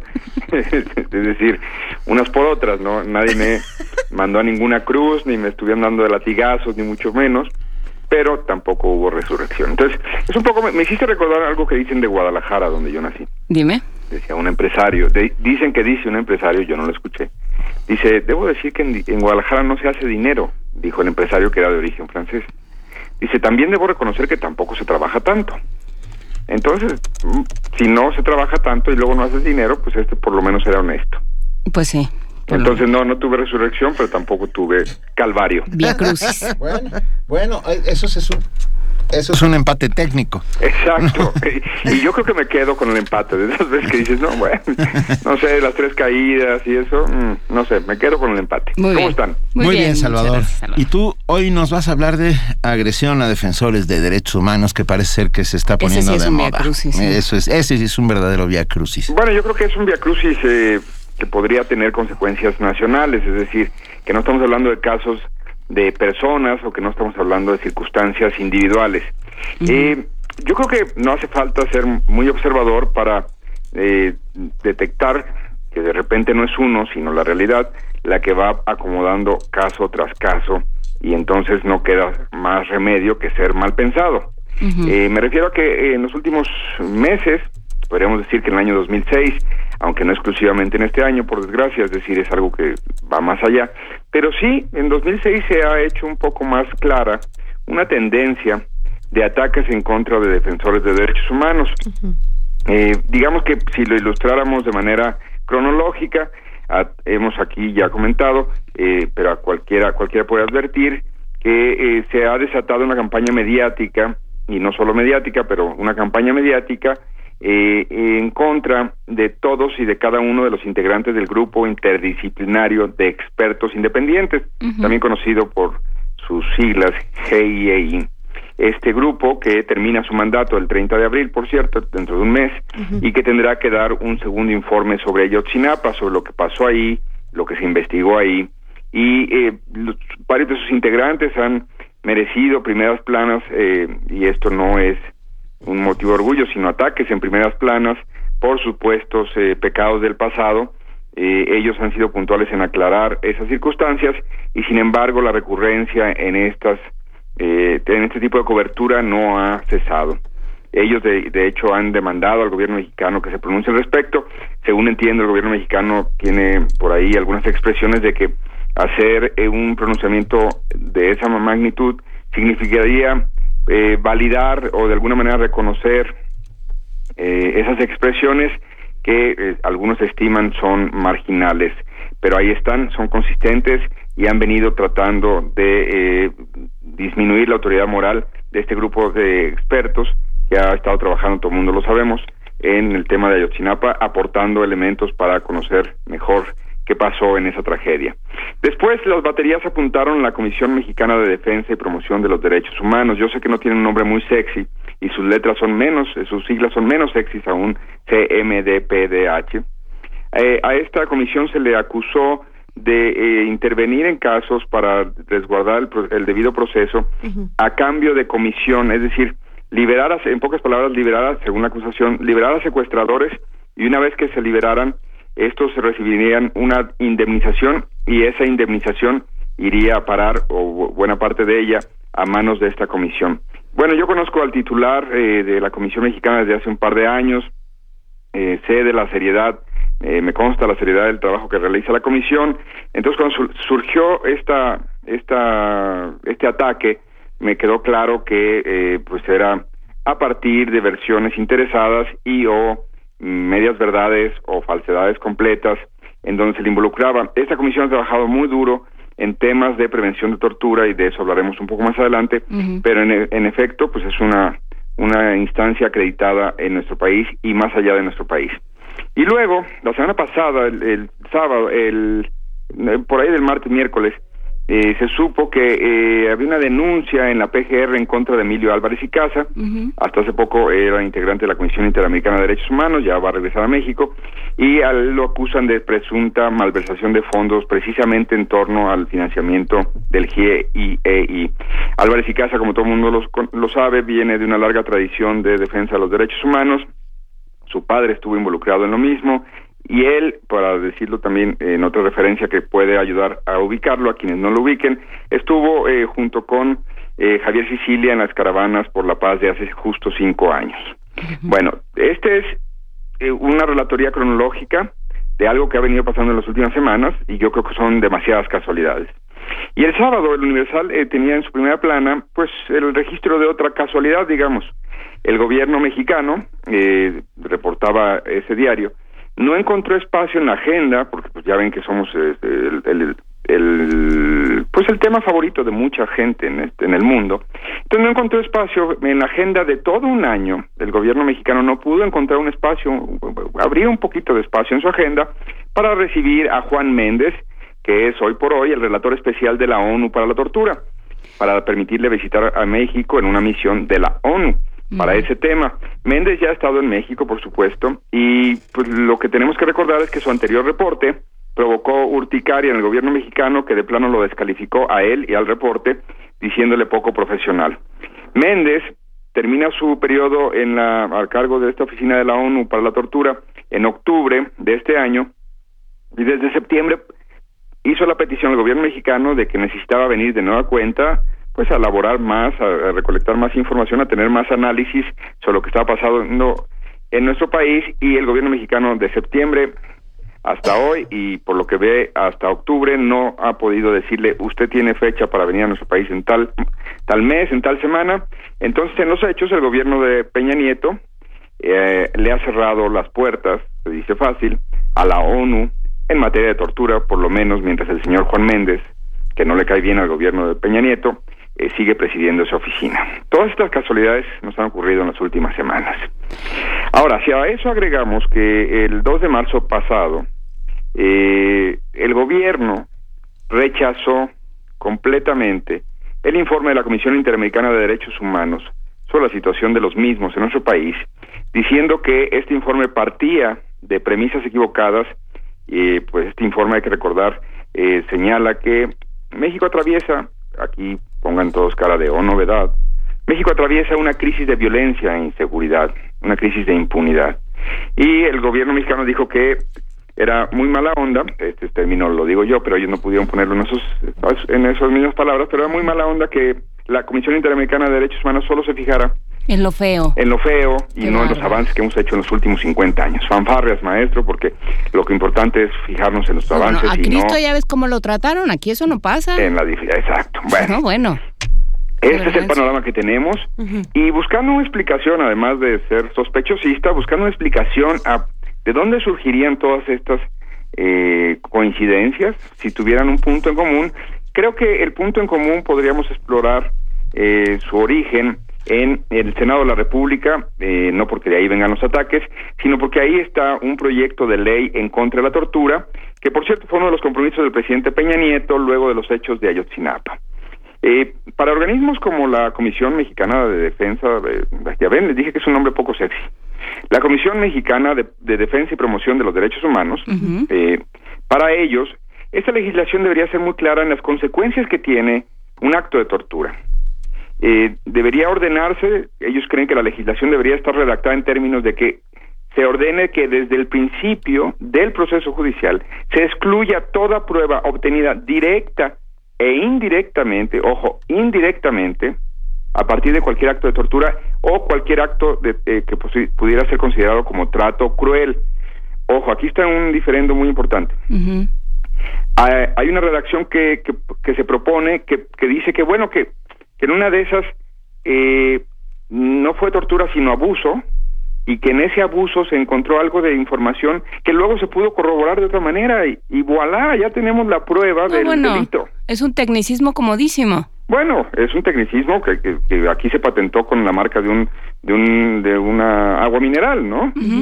Es decir, no es tortura que tanto es tantito, pero fíjate que lo que nos dijo justo al ser sometido a unos tehuacanazos, el compañero, pues este ya nos dio una pista que luego comprobamos mediante otra manera. La esta comisión dice no, de ninguna manera. Cualquier trato cruel y otra serie de abusos que tienen que ser tipificados claramente, invalida cualquier prueba obtenida de manera directa o indirecta. Una redacción, insisto, dice eh, de esta ley que se está proponiendo, dice que bueno, que si se obtiene una prueba que luego se confirma de otra manera, lo estoy resumiendo a grandes rasgos, pero ese es el espíritu de la ley, pues ya podría ser válida esa prueba. La comisión dice, no, para desalentar la tortura como herramienta, entre comillas, porque herramienta es una palabra muy bonita, como herramienta de investigación, hay que erradicar todas sus consecuencias. Sí, no hay, tiene hay que, invalidar servir, claro. Y, y ahí deberíamos incluir, perdón, Salvador, eh, a la tortura psicológica. Cuando Eh, se bueno. toma, bueno, cuando se toma a alguien aparentemente en flagrancia y lo presentan ante el Ministerio Público 40 horas después, por ejemplo. Por supuesto. eh, es, ah, puede ser que no haya sido torturado. eh, Que nadie no lo haya es el tocado. caso. Que no lo hayan tocado, pero bueno, la pura... Bueno, que el- se estén paseando Sí, 24 horas exacto. unos compañeros ahí. Exactamente. Eh, y pues diciendo dónde, que saben dónde vives y que sabes que tu esposa esto y lo otro, que tus hijos esto y aquello, y que pues el colegio de los niños, y que, a ver, enséñanos tus cuentas bancarias, y que bueno, pues luego puedo venir y pedirte un apoyo. Exacto, ese es el punto. Que o nos ponemos serios y entendemos que la tortura tiene que ser erradicada porque es un mecanismo que victimiza doblemente a las víctimas. Aquí voy a tratar de no perderme este trabalenguas. La Comisión eh, Mexicana de Derechos y Protección de los Derechos Humanos, de Defensa y Promoción de los Derechos Humanos, lo que señala es que no hay peor no hay peor victimización de una víctima de un delito que entregarle como culpable a alguien que no lo es. Porque eso genera impunidad para empezar y engaño. Pero si vamos a obtener mediante tortura una confesión que es falaz y que luego vamos a decir, sí, sí, ya tuvimos al, al que le robó la cartera a Benito, pero no es cierto, ese señor ni estaba ahí, ni era él, pero para tratar de maquillar las cifras oficiales de eficiencia policial, están torturando, creando chivos expiatorios, literalmente, hablando de Pascuas, y entregándolos a procesos carcelarios que luego generan nuevos criminales, porque esos señores no eran criminales y luego sí se vuelven, porque qué remedio. Si ya van a estar en la cárcel, van a aprender crimen y además pues, saliendo van a estar estigmatizados. En fin, es el inicio de un círculo vicioso que deberíamos estar todos muy atentos. Para otros activistas, como la señora Isabel Miranda de Gualas, poner una redacción así donde se incluya abusos, eh, toda esta cosa que no es nada más tortura como tal, sino también tratos crueles y eso, abre demasiado la carretera a los presuntos criminales. Bueno, pues es que pues nomás debería haber una sola carretera. O se prueba a alguien que es culpable y entonces hay un debido proceso, o, o se libera a ese señor y se busca al verdadero culpable. Pero no podemos tener términos medios a la hora de aplicar la justicia. ¿Por qué la tortura sería el punto en común entre estos casos que han venido siendo señalados en los medios y en otras expresiones de ataques a los defensores de derechos humanos? Porque da la coincidencia de que, obvio, el reporte del señor Juan Méndez era sobre la tortura en nuestro país. Y también hay que decir que la Comisión Interamericana de Derechos Humanos, que dio a conocer su informe el 2 de marzo, también trae un capítulo específico de la tortura. Y también hay que decir que el informe del GIEI, el primer informe que dieron a conocer a principios de este año, también tiene otro otro otro reporte sobre la tortura. Es decir, todos los que están hoy siendo atacados han venido señalando que algo no funciona en el sistema judicial en torno a la manera en que se investigan y se prueban los supuestos delitos. Digo, los delitos y sus supuestos autores. Así es.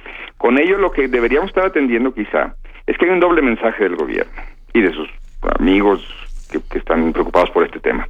En primer lugar, el mensaje gubernamental es que el mensajero sí la paga. Si tú vas con malas noticias, tú vas a pagar parte del pato. No nada más te usaron para decir, oye, pues yo soy investigador y traigo aquí un reporte de lo que ha salido. No.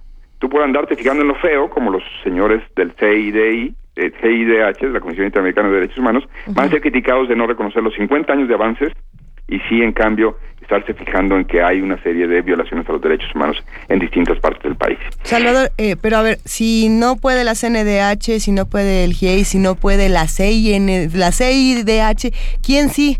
O, o, a quién le toca? Si vamos en la escalera y no, no se va respetando a ninguno de estos grupos, ¿a quién sí? No, no, sí pueden. Todos pueden. Uh -huh. De hecho, Marta Naya en el periódico 24 Horas decía hace unas semanas, eh, ¿dónde anda la CNDH? Es decir, la Comisión Nacional de los Derechos Humanos, sí. ¿dónde anda en el tema de Otsinapa?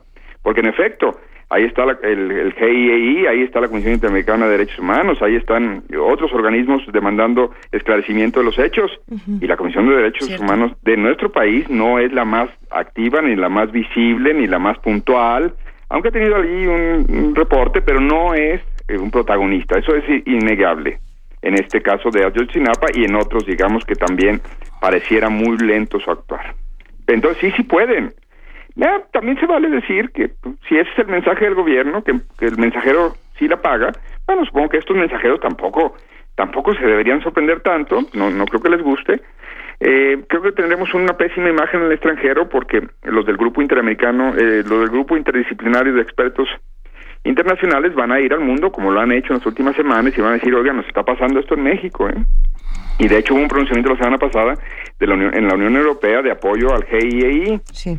Que, entonces nos estamos volviendo otra vez ese país que ya fuimos, Benito. Recuerden, chicas, que aquí hay dos que jugamos en la misma liga de veteranos y dos jóvenes. Ese país que ya fuimos, que en efecto en el extranjero lo hemos visto como una cosa muy singular, donde no operaba la, la ley de la manera que tendría que operar y entonces pues éramos esta cosa folclórica entre comillas porque es patética antes que folclórica eh, de, de, estar atentos y, y, ver que venían los mexicanitos ahí a las instancias de la ONU y a las instancias internacionales a, de, a denunciar un régimen autoritario. Bueno nos estamos quizá convirtiendo otra vez en eso y el quizá es una elegancia porque es lunes después de las vacaciones y no queremos que nadie llegue de mal humor a su trabajo. Pero nos estamos convirtiendo otra vez en ese régimen donde Mira, si tú vienes aquí a decirnos nuestras cosas, no nos caes bien, porque la doctrina está, es muy clara en que tú tus cosas, yo las mías, y entonces no me vengas a molestar Comisión Interamericana de Derechos Humanos, ni grupo interdisciplinario, ni nadie por el estilo. Y aquí las instancias nacionales, bueno, tendrán que rascarse con sus uñas, que insisto, tampoco debería ser una novedad. Pero el segundo mensaje que obtenemos de parte del gobierno y de estas ONGs es que, pues, está claro que ellos no están dispuestos a erradicar, que significa arrancar de raíz, La tortura en tanto método de investigación, otra vez entre comillas, porque método e investigación son palabras bonitas, porque pues a lo mejor no están dispuestos a, verle la cara al, al, monstruo de la delincuencia del tamaño que es y decir, oye, pues estas cifras que luego presumimos de que se abatieron y de que se le, los índices criminalísticos, no otras cosas, de que se de que ya estamos dominando la criminalidad y la violencia, a lo mejor si hay una ley tan puntual a la hora de decir no se vale ningún tipo de abuso, ningún tipo de trato cruel, ningún tipo de eh, mecanismo, para decir otra palabra que no debería ser utilizada en estos, en estos, eh, en este sentido, no se vale eh, la tortura como método de investigación. Si llegamos a ese punto, quizá entonces este gobierno que está promoviendo un mando único policial en las 32 entidades, quizá termine diciendo, entonces, ¿cómo quieren que yo agarre a los criminales? ¿Cómo quieren a ver? Es que ese es, ese es el, el, gran problema que nos estamos, con el que nos estamos topando ahorita. Salvador, hemos tenido eh, de, de, pronto aquí comentarios como eh, es que el debido proceso es una lata, ¿no? Esa es una latísima, imagínate, hay es que, que, investigar. Justamente ese es el gran problema con los derechos humanos, ¿no? Que estorban muchísimo. No solo eso, eh, estamos amaneciendo un... Eh, ven, todavía tengo algo de optimismo. Estamos amaneciendo un nuevo sistema de justicia en nuestro país. Es decir, se está instalando un nuevo sistema, que en pocas palabras todo el mundo le llama el sistema oral, ¿no? En donde pues eh, algunos tenemos la imagen de las películas o las series eh, estadounidenses, estará un juez y estarán los, los fiscales que acusan al presunto autor de la- del acto criminal y estará la defensa. Pónganse a pensar que ya está ocurriendo eh, en algunas entidades del país donde esto ha sido escalonado, eh, la entrada en vigor de este sistema judicial ha sido escalonado. En, ya hay estados en donde se está viendo eh, que se caen dramáticamente la- la- las consignaciones de presuntos criminales ante la autoridad. ¿Por qué? Bueno, la teoría es muy sencilla, la hipótesis es muy sencilla, porque el policía te detiene y dice, uff, y ahora tengo que investigar. Ya, ya, ya detuve aquí al compadre, pero ahora tengo que investigar. Y tengo que, la, la, la, la confesión ya no va a ser esto que llaman la prueba reina. Ahora tengo que ten- llevar a la corte, al, al juzgado, elementos probatorios que van a ser analizados en vivo y a todo color. Y entonces en ese momento yo voy a tener que pronunciarme en, un- en una serie de mecanismos de eh, validación de las pruebas para ver si lo que yo aporto es o no válido, perdón la redundancia. Entonces ya están viendo entidades donde el número de eh, consignaciones ha caído. ¿Por qué? Porque el policía simplemente aterrado y en esto se, habría que darle parte de razón porque no ha recibido ni capacitación suficiente ni una serie de apoyos. Aterrado deja ir al delincuente y dice, no sabes qué, me sale más caro el caldo que las albóndigas. Llevarte al tribunal me sale más caro que, que dejarte ir o eventualmente que, que me des una mordida y ahí muere. Entonces tenemos un gran problema. La tortura tampoco ya, incluso, digo, por principio debe ser rechazada sin lugar a dudas, pero también la confesión ya no va a ser una prueba que va a ser eh, tan protagónica o tan, tan esencial a la hora del procedimiento judicial. Tenemos un gran problema. A esos que antes quizá se les permitía, ya por no decir alentaba, a que obtuvieran mediante abusos o tortura algunos elementos que pudieran llevar a probar el delito, hoy ni siquiera va a ser con eso es suficiente porque tendremos un sistema donde hay que demostrar paso a paso que este señor no solo no fue eh, detenido y luego torturado, ni desaparecido 40 horas, ni mucho menos, sino que están los elementos probatorios de que lo incriminan y a eso hay que probarlo ante un juez, delante de un fiscal, delante de un, una defensa y eventualmente eso quizá nos va a llevar a un caos mayor. Por lo pronto, hoy hay estos ataques, a- tengamos en cuenta que están ocurriendo, registrémoslo y a partir de ello, por supuesto, también veamos el gran contexto y quizá una explicación esté en esta ley general sobre la tortura que se está discutiendo en el Senado de la República. Defendamos con todo a los defensores de los derechos humanos. Muchas gracias, Salvador Caram- Camarena, por estar. Caramena. Salvador Caramena. Salvador Camarena. No por- resucitaste, pero te volviste otro, Salvador. Va de nuevo. Muchas gracias, Salvador Camarena, por estar esta mañana con nosotros aquí en Primer Movimiento. Te mandamos un enorme abrazo. Como ustedes saben, el gusto es mío. Un abrazo para todos ustedes. Gracias. Oigan, hab- había que les regalar unos libros. Ah, Por ahí los detalles. Ah, sí, sí, sí, Bueno. pero es que no han llegado. El Colegio Nacional nos va a regalar unos ejemplares de Una vida en la vida de México. Una vida, Una en vida en vida de México. México, el libro que comentamos aquí de, de la- de don Jesús Silva Herzog la semana pasada. Pero luego los detalles. Adiós. Luego los detalles. Gracias, Salvador. Espérenlos. Primer movimiento. La vida en otro sentido.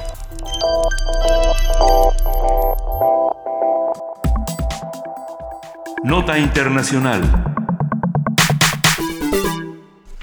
Las autoridades belgas identificaron este viernes a uno de los atacantes suicidas que se inmoló en el aeropuerto de Bruselas. Se trata de Najim Lacharau- Lacharaoui, cuyo ADN fue encontrado también en escenarios de los ataques de noviembre en París. Además, nueve personas fueron arrestadas en Bruselas en conexión con los ataques. Los arrestos de este viernes están vinculados con una redada en París que sirvió para detener otro posible atentado. Este fin de semana también Irak fue escenario de un atentado. Un terrorista suicida hizo explotar una bomba en un estadio de fútbol al sur de Bagdad y provocó la muerte de al menos 32 personas, según la policía. El autodenominado Estado Islámico reivindicó el ataque. Recordemos que los medios de comunicación informaron que el Estado Islámico también se había atribuido los atentados de Bruselas. No obstante, las investigaciones no han asegurado esa autoría, como tampoco se puede asegurar que el Estado Islámico haya sido el responsable del ataque en Irak. Para brindarnos un análisis de las noticias y su manejo sobre los últimos hechos relacionados con los ataques terroristas en Europa y la península arábiga, y bueno, uno más ayer en, Lahore, en, Lahore Pakistán, eh, contamos con la participación del doctor Mauricio Meshulam, internacionalista y profesor del Departamento de Estudios Internacionales de la Universidad Iberoamericana. Muy buenos días, doctor Mauricio Meshulam. Hola, muy buenos días a ustedes y a toda la audiencia. Muchas gracias por hablar con nosotros esta mañana, Mauricio. Eh, después de lo ocurrido en Bruselas, lo primero que, hicimos fue leer esta, estos breves apuntes que ya tenías en el Universal, estos siete puntos donde uno podía eh, ir analizando qué era lo que había sucedido, pero pensándolo desde el lado de, de quién está construyendo este discurso, ¿cómo ves todo lo que está ocurriendo en la Jore, en Bruselas, también en París? ¿Qué, qué, qué, qué tienen en común todos estos eventos? Eh, mira, muy buena pregunta. ¿eh? ¿eh? El factor común esencialmente es el hecho de cómo la violencia es utilizada por ciertos actores como un instrumento para tratar de producir o inducir en terceros un estado de shock, un estado de terror, y a través de ese estado de shock poder canalizar determinados mensajes, determinadas reivindicaciones, ejercer presión política, eh, alterar la toma de decisiones, alterar las conductas de personas. Es una forma de, manifestarse como fuertes, como potentes, y pues en ese sentido el terrorismo es cada vez más eficaz. ¿Por qué es cada vez más eficaz? Porque, bueno, tradicionalmente los canales a través de los cuales se comunicaba la violencia eran los medios tradicionales era, eh, por ejemplo, el periódico, eh, posteriormente radio, televisión, y claro que la audiencia pues era masiva, pero hoy en día con redes sociales ya no necesitas a los medios de comunicación tradicionales, entonces a través de redes sociales la canalización de este estado de shock, de este estado de pánico masivo es inmediata, es masiva, mucho más masiva que nunca, que lo que nunca antes lo fue, la gente empieza a vivir, prácticamente a vivir, la gente de fuera me refiero, las grandes audiencias, eh, incluso fuera de Bélgica, fuera de Francia, fuera de Pakistán, empiezan a vivir estos atentados eh, de, una manera inmediata y empiezan a padecer los efectos psicosociales que producen. Todo el mundo se empieza a sentir vulnerable. Claro, tú dirás, bueno, es que está muy lejos, pero hay gente que dice, híjole, me puede pasar en un avión o estoy viajando a Estados Unidos, empiezo a sospechar de la persona que está junto a mí porque tiene eh, una apariencia de árabe, etcétera. Entonces esto empieza a tener un enorme efecto y enorme eficacia y por eso, entre otras muchas cosas, el terrorismo es cada vez más empleado porque resulta enormemente eficaz. Pero dicho lo anterior, sí es importante distinguir el, terrorismo que ocurre en países occidentales, que llama la atención de los medios de una manera brutal, de, una manera inmediata. Ese terrorismo representa solamente 0.5% de los atentados que ocurren en el planeta anualmente. El otro 99.5% ocurre precisamente en países como Afganistán, como Pakistán. Eh, fíjense que cinco países, mencionaba yo justamente en el blog, concentran 80% de los atentados terroristas en el planeta. Entonces, el hecho de decir, ahora pues sí llama la atención un poco y se trata de equilibrar la información y se trata de decir, eh, ocurrió este atentado en Pakistán, lamentablemente es cierto y lamentablemente más de 50 personas perdieron la vida, pero tristemente en países como Afganistán, Pakistán ocurren varios atentados cada mes. No no no es algo eh, que lamentablemente llame la atención de los medios occidentales de manera constante, o sea, como que empieza a ocurrir un fenómeno de habituación. Claro, un atentado en Irak, pues sí, en un momento yo sacaba mis propios cálculos, ¿eh? sin tener mayor información que simplemente eh, las notas que me van llegando a mí. Saqué el cálculo de que ocurría en Irak tres atentados cada semana. En algunos de ellos morían 5, 6, 7 personas, pero en otros morían 50, 60, 70 personas.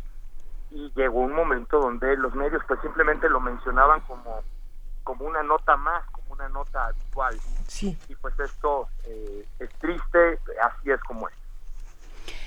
Y así es como es, pero, pero ha ido como tomando una, una cierta dimensión ya muy mediática, ¿no, Mauricio? Que ahí es donde, donde las cosas empiezan a, volverse muy, muy inacibles, ¿no? Muy, muy chiclosas, por ponerlo en esos términos, ¿no? De pronto Facebook saca esta, esta aplicación en la cual tú puedes, eh, determina dónde estás y entonces emite, te pregunta si estás bien y emite una, una alerta a tus, o bueno, una señal a tus conocidos diciéndoles que estás bien y esto se salió de control durante eh, los, los, este, ataques de ayer, por ejemplo. A, mí también me preguntaron. Y, tuvo que, salir Facebook a decir, no, no, perdón, creo que lo hicimos todo mal, pero ya, digamos, ya hay esta cosa como de mediatización, como de banalización del horror. Es que fíjate, el terrorismo es en esencia un, un, evento de comunicación que utiliza la violencia como instrumento para impactar psicológicamente a terceros. Es en esencia eso, es un fenómeno de comunicación, o sea, no es un fenómeno de violencia y ya. Y te pongo un ejemplo, yo puedo perpetrar una masacre, masacre, ¿eh?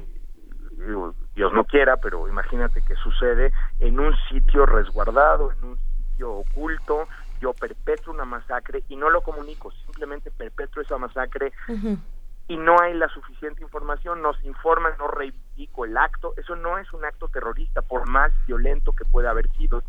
El acto terrorista ocurre en el momento en el cual voy a producir video, voy a producir imágenes, voy a producir texto para poder comunicar ese evento y que ese evento llegue a terceros porque mis víctimas directas son mis instrumentos para producir otras víctimas que son las víctimas psicosociales.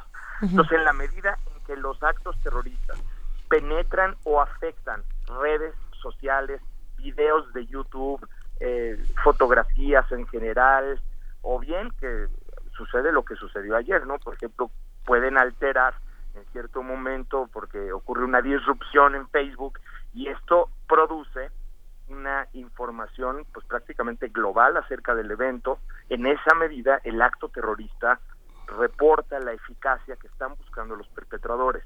Entre no es entre más muertos ocurren y triste porque cualquier persona inocente muerta es lamentable siempre.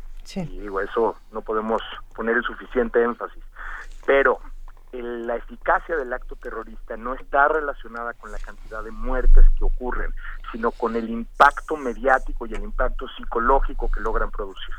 La, estrategia del terror eh, se relaciona directamente, como bien decías Mauricio, con, las redes sociales, con, la, con el carácter viral que tienen las redes sociales, pero también eh, por, eso mismo que se enriquece, por eso mismo se debilita. Eh, sigue, sigue siendo efectiva la estrategia del terror a través de, estas redes sociales, no se ha normalizado, me refiero a, no se está perdiendo el valor de la violencia para los que quieren ejercerla. mira, sí, yo te diría en en un momento dado cuando empieza a ocurrir un fenómeno de, de habituación.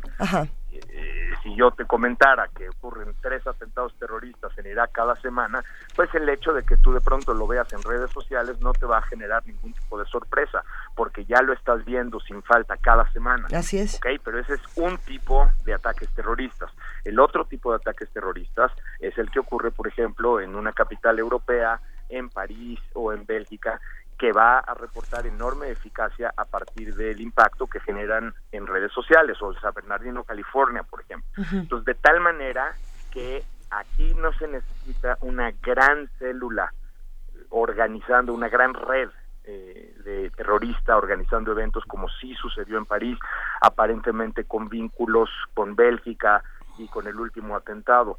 No se necesita eso, o sea, basta un atacante en la ciudad de Sydney, Australia, que secuestra un café, 20 personas dentro de ese café, es una persona en solitario. Y esa persona adquiere toda la atención de medios y toda la atención de redes por 24 horas, quizá menos, por, quizá por 8 horas o por 10 horas, tiene acaparada la atención global por el atentado terrorista que estaba ocurriendo en ese momento en, en una ciudad australiana.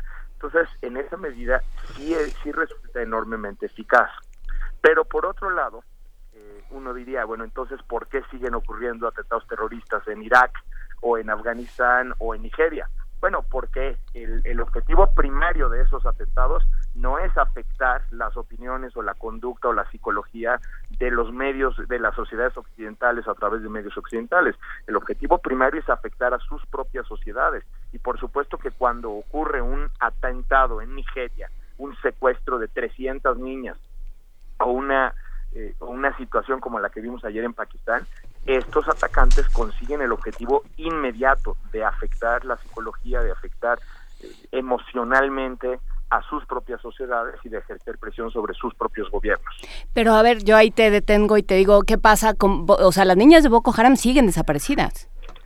Por supuesto. O sea, ya, ya, ya se le montó encima 300 eh, actos terroristas más. Muchos más.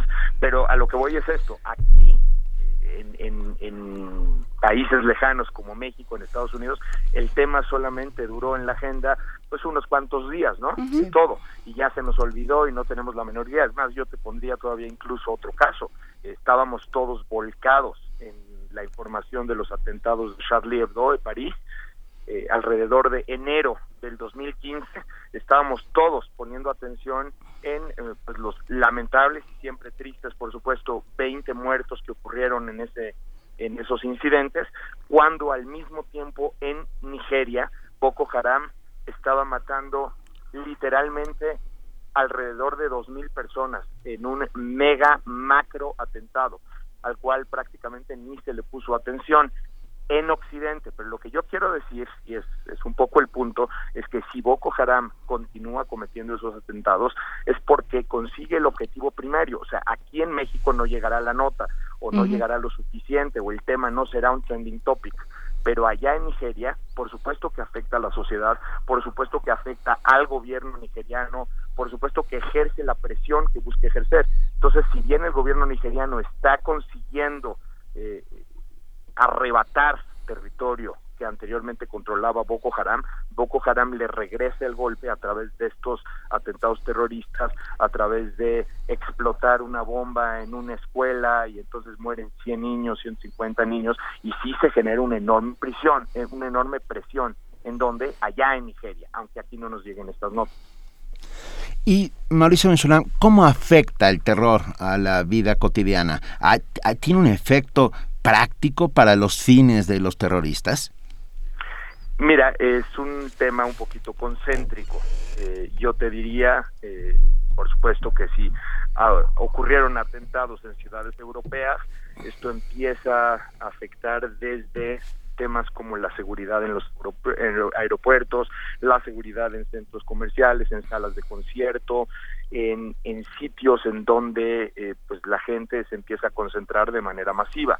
Esa es como una primera afectación, pero también puede afectar en otro tipo de temas, o sea, empieza a meterse de pronto legislación un poquito más dura, legislación que pretende disuadir los atentados terroristas, por ejemplo, eliminando la nacionalidad, esto ya lo pasó Francia, empieza a eliminar la nacionalidad a familiares de gente o a, las personas que cometen atentados terroristas, o empieza a, ponerse, por ejemplo, eh, paros a la, a la migración o bloqueos a la migración, se empieza a fortalecer la derecha extrema, la mentalidad de las personas eh, que se sienten vulnerables, se sienten afectadas, eh, se empieza a tornar un poco más dura, empiezan a exigir respuestas de mano más dura.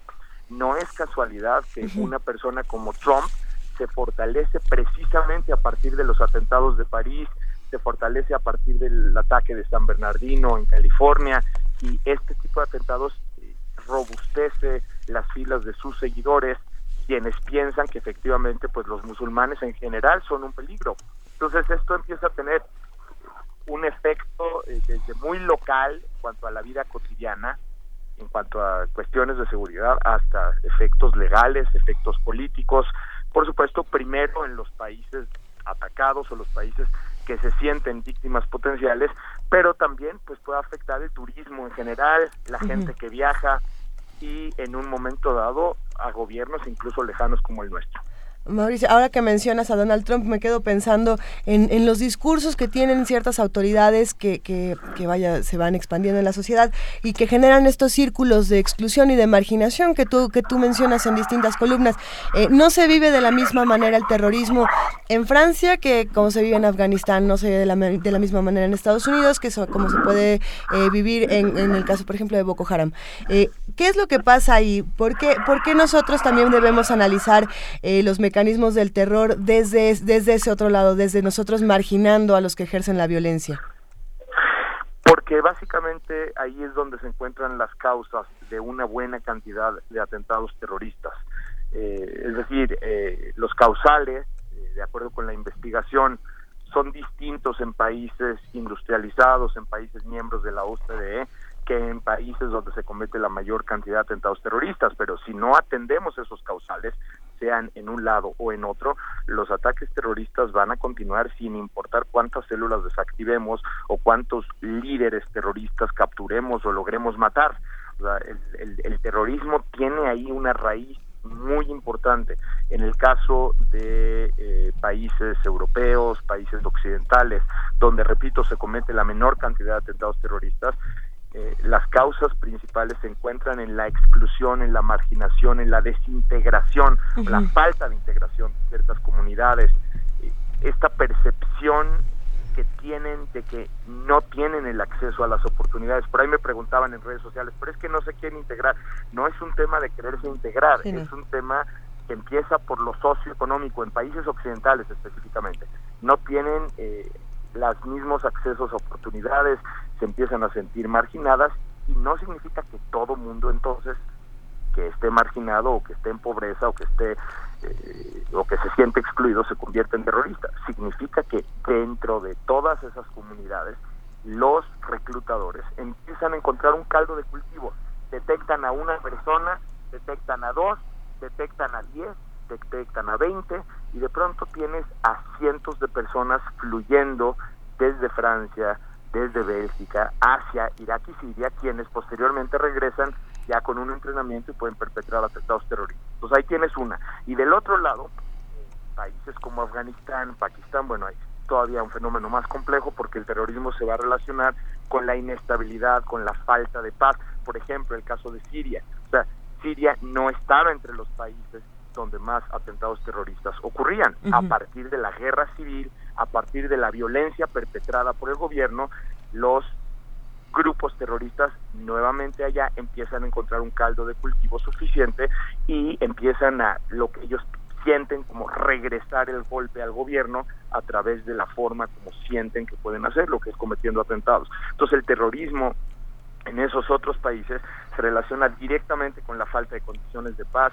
con la falta de estabilidad, con la criminalidad, y aquí ojo con México, mucho cuidado, porque efectivamente donde hay redes criminales, donde hay redes de lavado de dinero, donde hay tráfico de drogas, se incrementa la posibilidad de que los los grupos terroristas puedan crecer.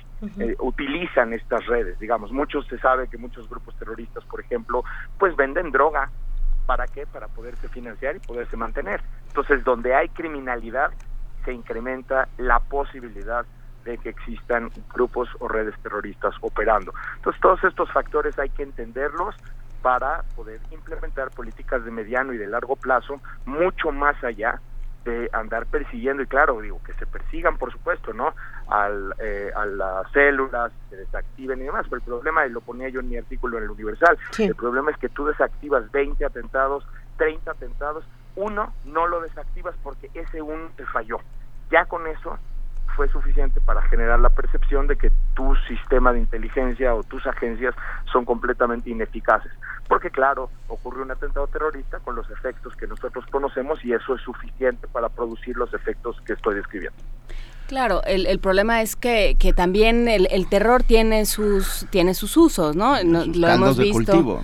No, tiene sus calos de cultivo y tiene sus usos desde el, eh, llamémoslo el establishment, ¿no? Desde los medios, desde los gobiernos. Por supuesto, claro. Ese es el asunto. No, no, no, por supuesto.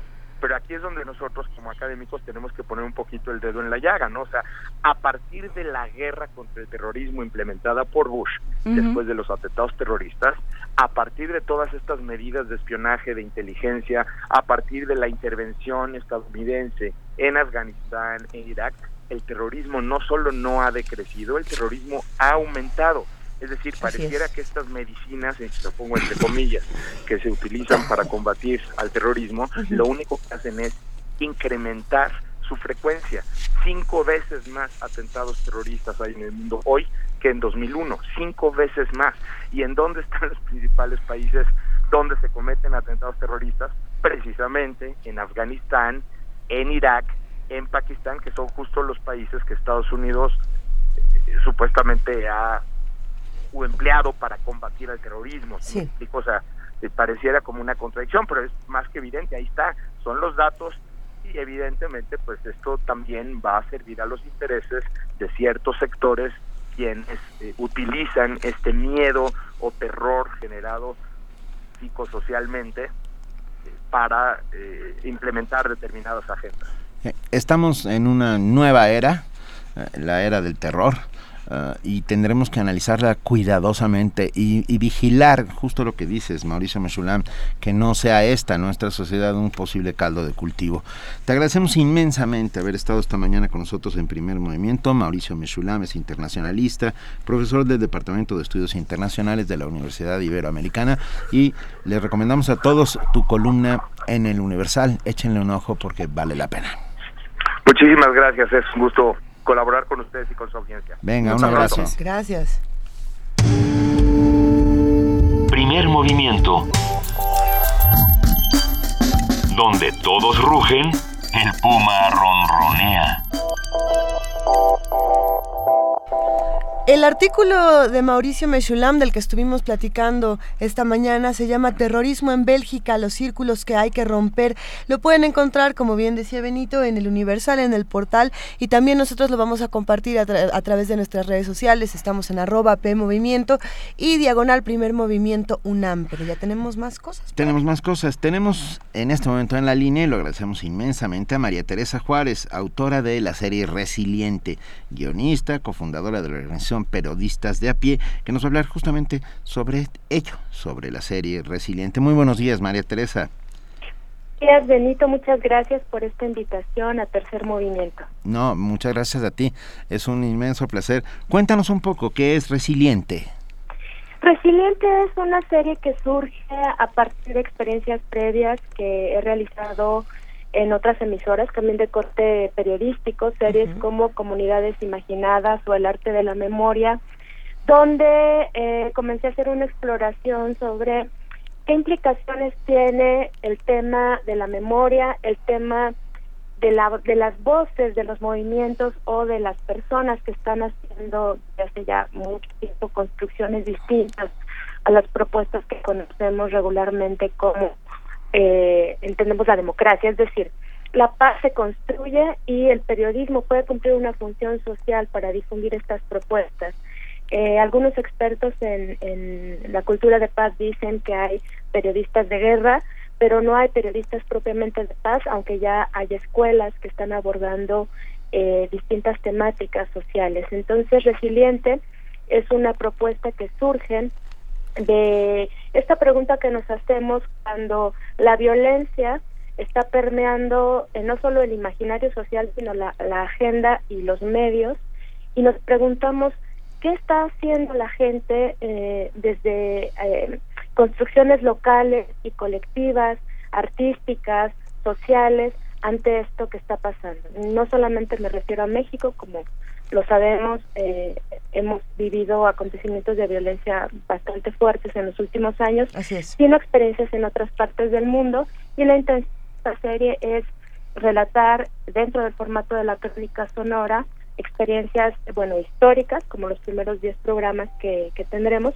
pero también experiencias actuales en México y América Latina en esta primera parte. Es una serie que propone eh, estos primeros capítulos, pero que parece que va a crecer muchísimo. Sí, pues se trata de 32 programas entre 12 y 15 minutos. Eh, estamos abriendo con algunas experiencias pues conocidas como Eleanor Roosevelt, Rosa Parks, Martin Luther King, Nelson Mandela, pero también haremos eh, recorridos ya actuales, eh, bueno, en Centroamérica, Colombia, Perú y por supuesto México, experiencias de colectivos eh, que hacen poesía, que hacen música, de colectivos transnacionales que están haciendo un trabajo muy interesante e intenso en el tema de migración, de experiencias en temas ambientales. Y bueno, la idea es poder compartir estas distintas vivencias saber qué hace la gente en la montaña de Guerrero, por ejemplo, no solo en términos de la vida cotidiana, sino de cómo se está organizando, o de movimientos ambientales en Perú, el tema de la construcción de paz y el post-conflicto en Colombia, cómo están entendiendo allá el tema de eh, qué pasa después de los grandes conflictos que y bueno experiencias eh, de violencia que tuvieron eh, en Colombia qué diferencias o similitudes hay entre México y Colombia. Y bueno, bueno, pues también otra serie de experiencias ya mucho más eh, locales y al mismo tiempo eh, relatos muy personales sobre cómo hay personas o colectivos o comunidades que ante la violencia responden de manera creativa y constructiva. María Teresa Juárez, ¿dónde podemos escuchar Resiliente? Pues la serie se estrena hoy, a las tres y media de la tarde eh, por Radio UNAM, tanto en la frecuencia de AM como FM.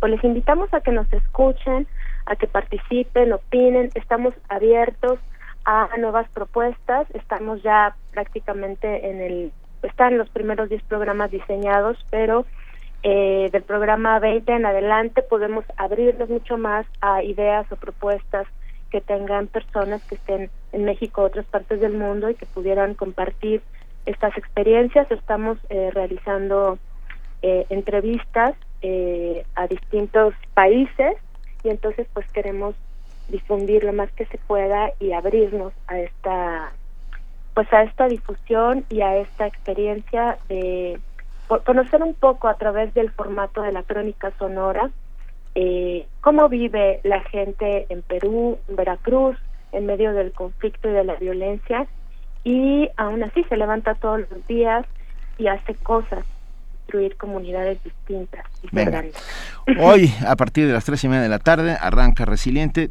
Te mandamos un muy fuerte abrazo y les deseamos todo el éxito. Muchas gracias. También quiero agradecer al equipo de producción y a Radio UNAM por eh, eh, dar esta oportunidad, darnos esta oportunidad y poder difundir esta propuesta. María Teresa gracias, María Teresa. mil gracias. Un abrazo. Gracias a ustedes, hasta luego. Y, a ver, tenemos una postal sonora, un charango en Valencia.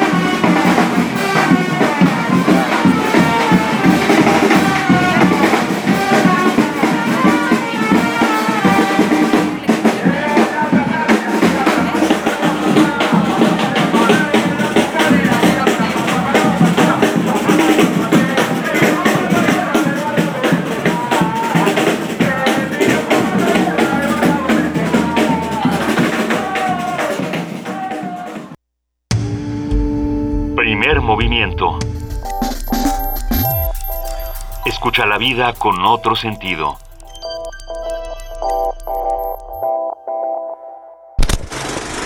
De las vistas de Salvador Toscano a la época de oro. De la nueva ola a lo experimental. Del celuloide a la era digital. Filmoteca UNAM. 55 años de preservar la memoria fílmica. Acervo y restauración, hemeroteca, banco de imágenes, producción, cine en línea, talleres. Circuito Mario de la Cueva, frente a la Facultad de Ciencias Políticas y Sociales. Entra a www.filmoteca.unam.mx.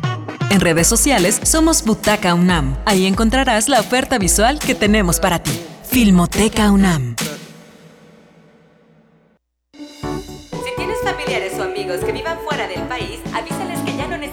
Viajar a México para tramitar su credencial para votar en el extranjero. Podrán hacerlo en algunos consulados a partir de febrero de 2016. Solo deben presentar el acta de nacimiento original, identificación con fotografía y comprobante de domicilio en el extranjero. Para mayor información, consulta www.ine.mx o llama al 01800 433 2000. Instituto Nacional Electoral, INE.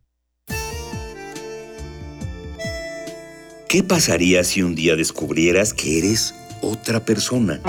Yo no existo entonces, si ni siquiera sé quién soy. Una radionovela coproducida por tres emisoras universitarias. Radio Universidad Nacional de Rosario, Radio Universidad Nacional de Entre Ríos en Argentina y Radio UNAM en México. Nos dimos cuenta que tus padres no se habían ido, sino que estaban desaparecidos. Sobre el tema de los desaparecidos y el exilio en la dictadura militar argentina de los 70 y 80.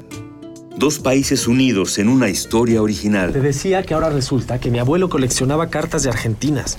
Primero las de Julia, ahora estas de una tal María, para un tipo, Rodolfo. Cuando vuelvas del olvido. De lunes a viernes a las 5 de la tarde, en conmemoración por el 40 aniversario del golpe de Estado en Argentina. Por el 96.1 de FM, Radio UNAM.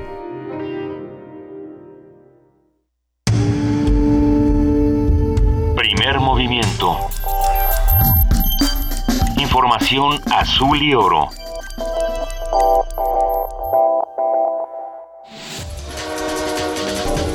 Corte informativo.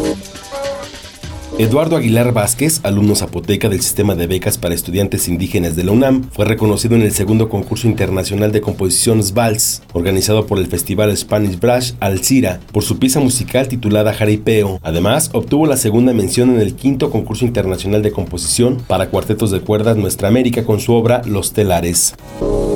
Martí Batres, dirigente de Morena en la Ciudad de México, presentó a los 60 candidatos a la Asamblea Constituyente. La lista se integra por juristas, periodistas, activistas gays y del movimiento indígena. El PRI también publicó su lista de aspirantes. Irma Cuex, ministra de la Suprema Corte de Justicia de la Nación, encabeza a los candidatos. En tanto, la Comisión Permanente de Acción Nacional aprobó sus candidatos a la Asamblea Constituyente. La lista está integrada por legisladores locales y federales, funcionarios y jefes delegacionales. La Comisión de Gobernación de la Cámara de Diputados prevé aprobar mañana el dictamen a la ley reglamentaria del artículo 29 constitucional. Con esto, el presidente de la República podrá solicitar al Congreso la suspensión de derechos humanos y el estado de excepción ante situaciones que pongan en riesgo la paz pública. Hoy inicia la primera subasta eléctrica en el país, con lo que se espera generar una inversión de 80 mil millones de pesos. La Comisión Federal de Electricidad será la única compradora y participarán 81 empresas que buscarán vender la energía o servicios. Petróleos Mexicanos despidió a 139 ingenieros petroleros, geólogos y geofísicos que formaban parte del reclutamiento Pemex Exploración y Producción. Con el programa, la petrolera mexicana planeaba integrar profesionales de alta calidad para competir en el mercado mundial. El precandidato republicano a la presidencia de Estados Unidos, Ted Cruz, acusó a su rival político Donald Trump de difundir historias falsas sobre sus supuestas relaciones extramaritales. Esto luego de que un periódico estadounidense publicara cinco fotografías en las que Cruz está acompañado por distintas mujeres. Seamos claros, esta historia del National Inquiry es una basura. Es completamente una mentira. Es una mancha de un tabloide. Es una mancha que proviene de Donald Trump y de sus seguidores. Al menos 30 personas murieron y 71 resultaron heridas el fin de semana al registrarse un atentado suicida al término de un partido de fútbol al sur de Bagdad. El Estado Islámico reivindicó el ataque. Johan Cruyff, estrella de fútbol holandés, murió de cáncer de pulmón a los 68 años de edad. El exentrenador es considerado uno de los jugadores más importantes de todos los tiempos. Raúl Cárdenas, ex técnico de la selección mexicana de fútbol y tres veces mundialista, falleció a los 87 años de edad. Esta mañana el dólar se compra en 17 pesos con 11 centavos, a la venta en 17 pesos con 71 centavos. Hasta aquí la información, lo esperamos en nuestro corte vespertino. Primer movimiento. Donde la raza habla.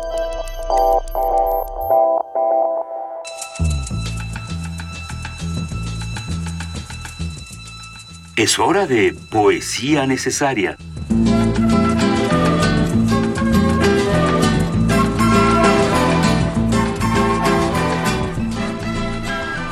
Ya llegó el momento de poesía necesaria y hoy le toca a Benito Taibo. Sí, y recordamos con inmenso cariño y admiración a Miguel Hernández, que murió un día como hoy de 1942 en la cárcel en Alicante. Y, también un día como hoy, Virginia Woolf. Ah, se llenó los bolsillos de piedritas. Se llenó los bolsillos de piedritas. Pero bueno, e, en este caso recordamos a ese grandísimo poeta, Miguel Hernández, que vino a darle con su luz y con su palabra un nuevo aire a la poesía española. Elegía de Miguel Hernández. Yo quiero ser llorando el hortelano de la tierra que ocupas y estercolas, compañero del alma, tan temprano, alimentando lluvias, caracolas y órganos mi dolor sin instrumento a las desalentadas amapolas. Daré tu corazón por alimento tanto dolor se agrupa en mi costado que por doler me duele hasta el aliento. Un manotazo duro, un golpe helado, un hachazo invisible y homicida, un empujón brutal te ha derribado. No hay extensión más grande que mi herida. Lloro mi desventura y sus conjuntos y siento más tu muerte que mi vida. Ando sobre rastrojos de difuntos y sin calor de nadie y sin consuelo Voy de mi corazón a mis asuntos. Temprano levantó la muerte el vuelo. Temprano madrugó la madrugada. Temprano estás rodando por el suelo. No perdono a la muerte enamorada. No perdono a la vida desatenta. No perdono a la tierra ni a la nada. En mis manos levanto una tormenta de piedras, rayos y hachas estridentes, sedienta de catástrofes y hambrienta. Quiero escarbar la tierra con los dientes. Quiero apartar la tierra parte a parte a dentelladas secas y calientes. Quiero minar la tierra hasta encontrarte y besarte, la noble calavera, y desamordazarte y regresarte. Volverás a mi huerto y a mi higuera por los santos andamios de las flores. Pajareará tu alma colmenera de angelicales ceras y labores volverás al arrullo de las rejas de los enamorados labradores, alegrarás la sombra de mis cejas, y tu sangre se irá a cada lado disputando tu novia y las abejas. Tu corazón, ya terciopelo ajado, llama a un campo de almendras espumosas mi avariciosa voz de enamorado. A las aladas almas de las rosas, del almendro de nata te requiero, que tenemos que hablar de muchas cosas compañero del alma, compañero. Primer movimiento. Escucha la vida con otro sentido. ¿Qué poemas de Miguel Hernández recuerdan? ¿Cuáles son los que a ustedes los han conmovido, los llenan de emoción? Eh, nosotros aquí, bueno, pues ya, ya leímos uno gracias a nuestro querido Benito Taibo. También por ahí nos recomendaron Me Sobre el Corazón, que, que, es otra belleza de Miguel Hernández. Eh, llenen nuestra, nuestro Twitter de poesía. También ya pedimos que nos lo llenaran de fotos de parques, pues ¿por qué no de poesía de Miguel Hernández o, de apuntes de Virginia Woolf, que vale muchísimo la pena recordarla el día de hoy? Nos decía, no, alguien nos decía en Twitter, ahorita voy a encontrar quién era, que había leído, Claudia Gamboa, dijo que había leído Las olas durante estas vacaciones, que porque un amigo le había dicho que era muy malo. Y ella dice, ah, qué bueno. Es, esa es una excelente manera de leer para, para contrarrestar el, la desazón. Ajá, entonces leyó Las olas y le gustó mucho. Ahí está esta novela de un hombre llamado apellidado Cunningham que hace esta, esta versión, parece una versión de Mrs. Dalloway, ¿verdad? Que se llama Las horas. Las horas. Eh, ¿Que no te gustó? Pues no, no tanto, pero, pero habrá quien, quien pueda decirme que sí está buena y por qué. Virginia Woolf es un gusto muy adquirido, muy complicada. A mí me cuesta, salvo la, la prosa, como en, en una habitación propia, un cuarto propio, como traduce Borges. El resto, la, la, A mí Orlando, Orlando, Orlando, me, siempre me ha cambiado la manera de leer. Cada vez que lo leo vuelve a reconfigurar eh, cómo, cómo se debe leer una novela, cómo se debe construir personajes, ¿no? Pero cómo se debe construir también una novela, porque no es una novela tradicional, digamos. Ese, ese es el asunto con Virginia Woolf. ¿Qué, ¿Qué, de Virginia Woolf recuerdan? ¿Qué de Miguel Hernández? Acompáñenos, estamos en arroba P Movimiento y en diagonal Primer Movimiento UNAM. Y también tenemos teléfono que es el 55 36 43 39 Vamos a escuchar en este momento una nota que nos preparó nuestra compañera Cindy Pérez Ramírez sobre la investigación sobre catéteres. El 20% de los pacientes hospitalizados en México, especialmente los que padecen enfermedades del riñón, usan catéteres que incrementan las infecciones asociadas a la película bacteriana biofilm. Un grupo de investigadores encabezado por Guillermina Burillo Amezcua jefa del Departamento de Química de Radiaciones y Macromoléculas del Instituto de Ciencias Nucleares de la UNAM, modificó los dispositivos médicos como sondas y catéteres con radiación ionizante para reducir los riesgos de contagio. En entrevista para Radio UNAM, la doctora explicó que cuando se modifica por radiación, no se le instalan aditivos ni aceleradores y son mucho más biocompatibles. Normalmente se, hay que desinfectar todo lo que va a entrar al organismo pero nunca queda homogéneo, nunca a veces se, diluye o se va, pero esto no se puede, no le puede suceder nada mal porque están modificados en sí, o sea, usted pone un catéter de PVC o algo de silicona y ya están modificados y ya tienen el agente requerido antibacteriano, antifúngico. Entonces, en el momento en que se ponen en el organismo va a empezar la liberación de forma controlada y no va a haber formación de biofilm. El método en trámite de patente en nuestro país y ya disponible en España evita que bacterias de alto impacto a la salud como Enterococcus faecalis, Pseudomonas aeruginosa y Proteus mirabilis alteren el cuerpo humano. La parte de España, pues rápidamente lo hizo, pero en México no está hecho, está en trámite todavía. Y esa es la primera parte, porque después continúa el estudio ya con in vitro primero y luego en vivo, ¿no? Con animales de laboratorio y ya al final con personas. Esto sí sería a largo plazo. Requiere que un laboratorio se interese compre la patente, empiece a hacer todas las pruebas que se hay que hacer ante salubridad para que sean aceptadas. Actualmente, la investigadora trabaja con nanogeles de quitosano, en los que se retienen agentes anticancerígenos con el fin de obtener una solución para tratar tumores. Para Radio UNAM, Cindy Pérez Ramírez.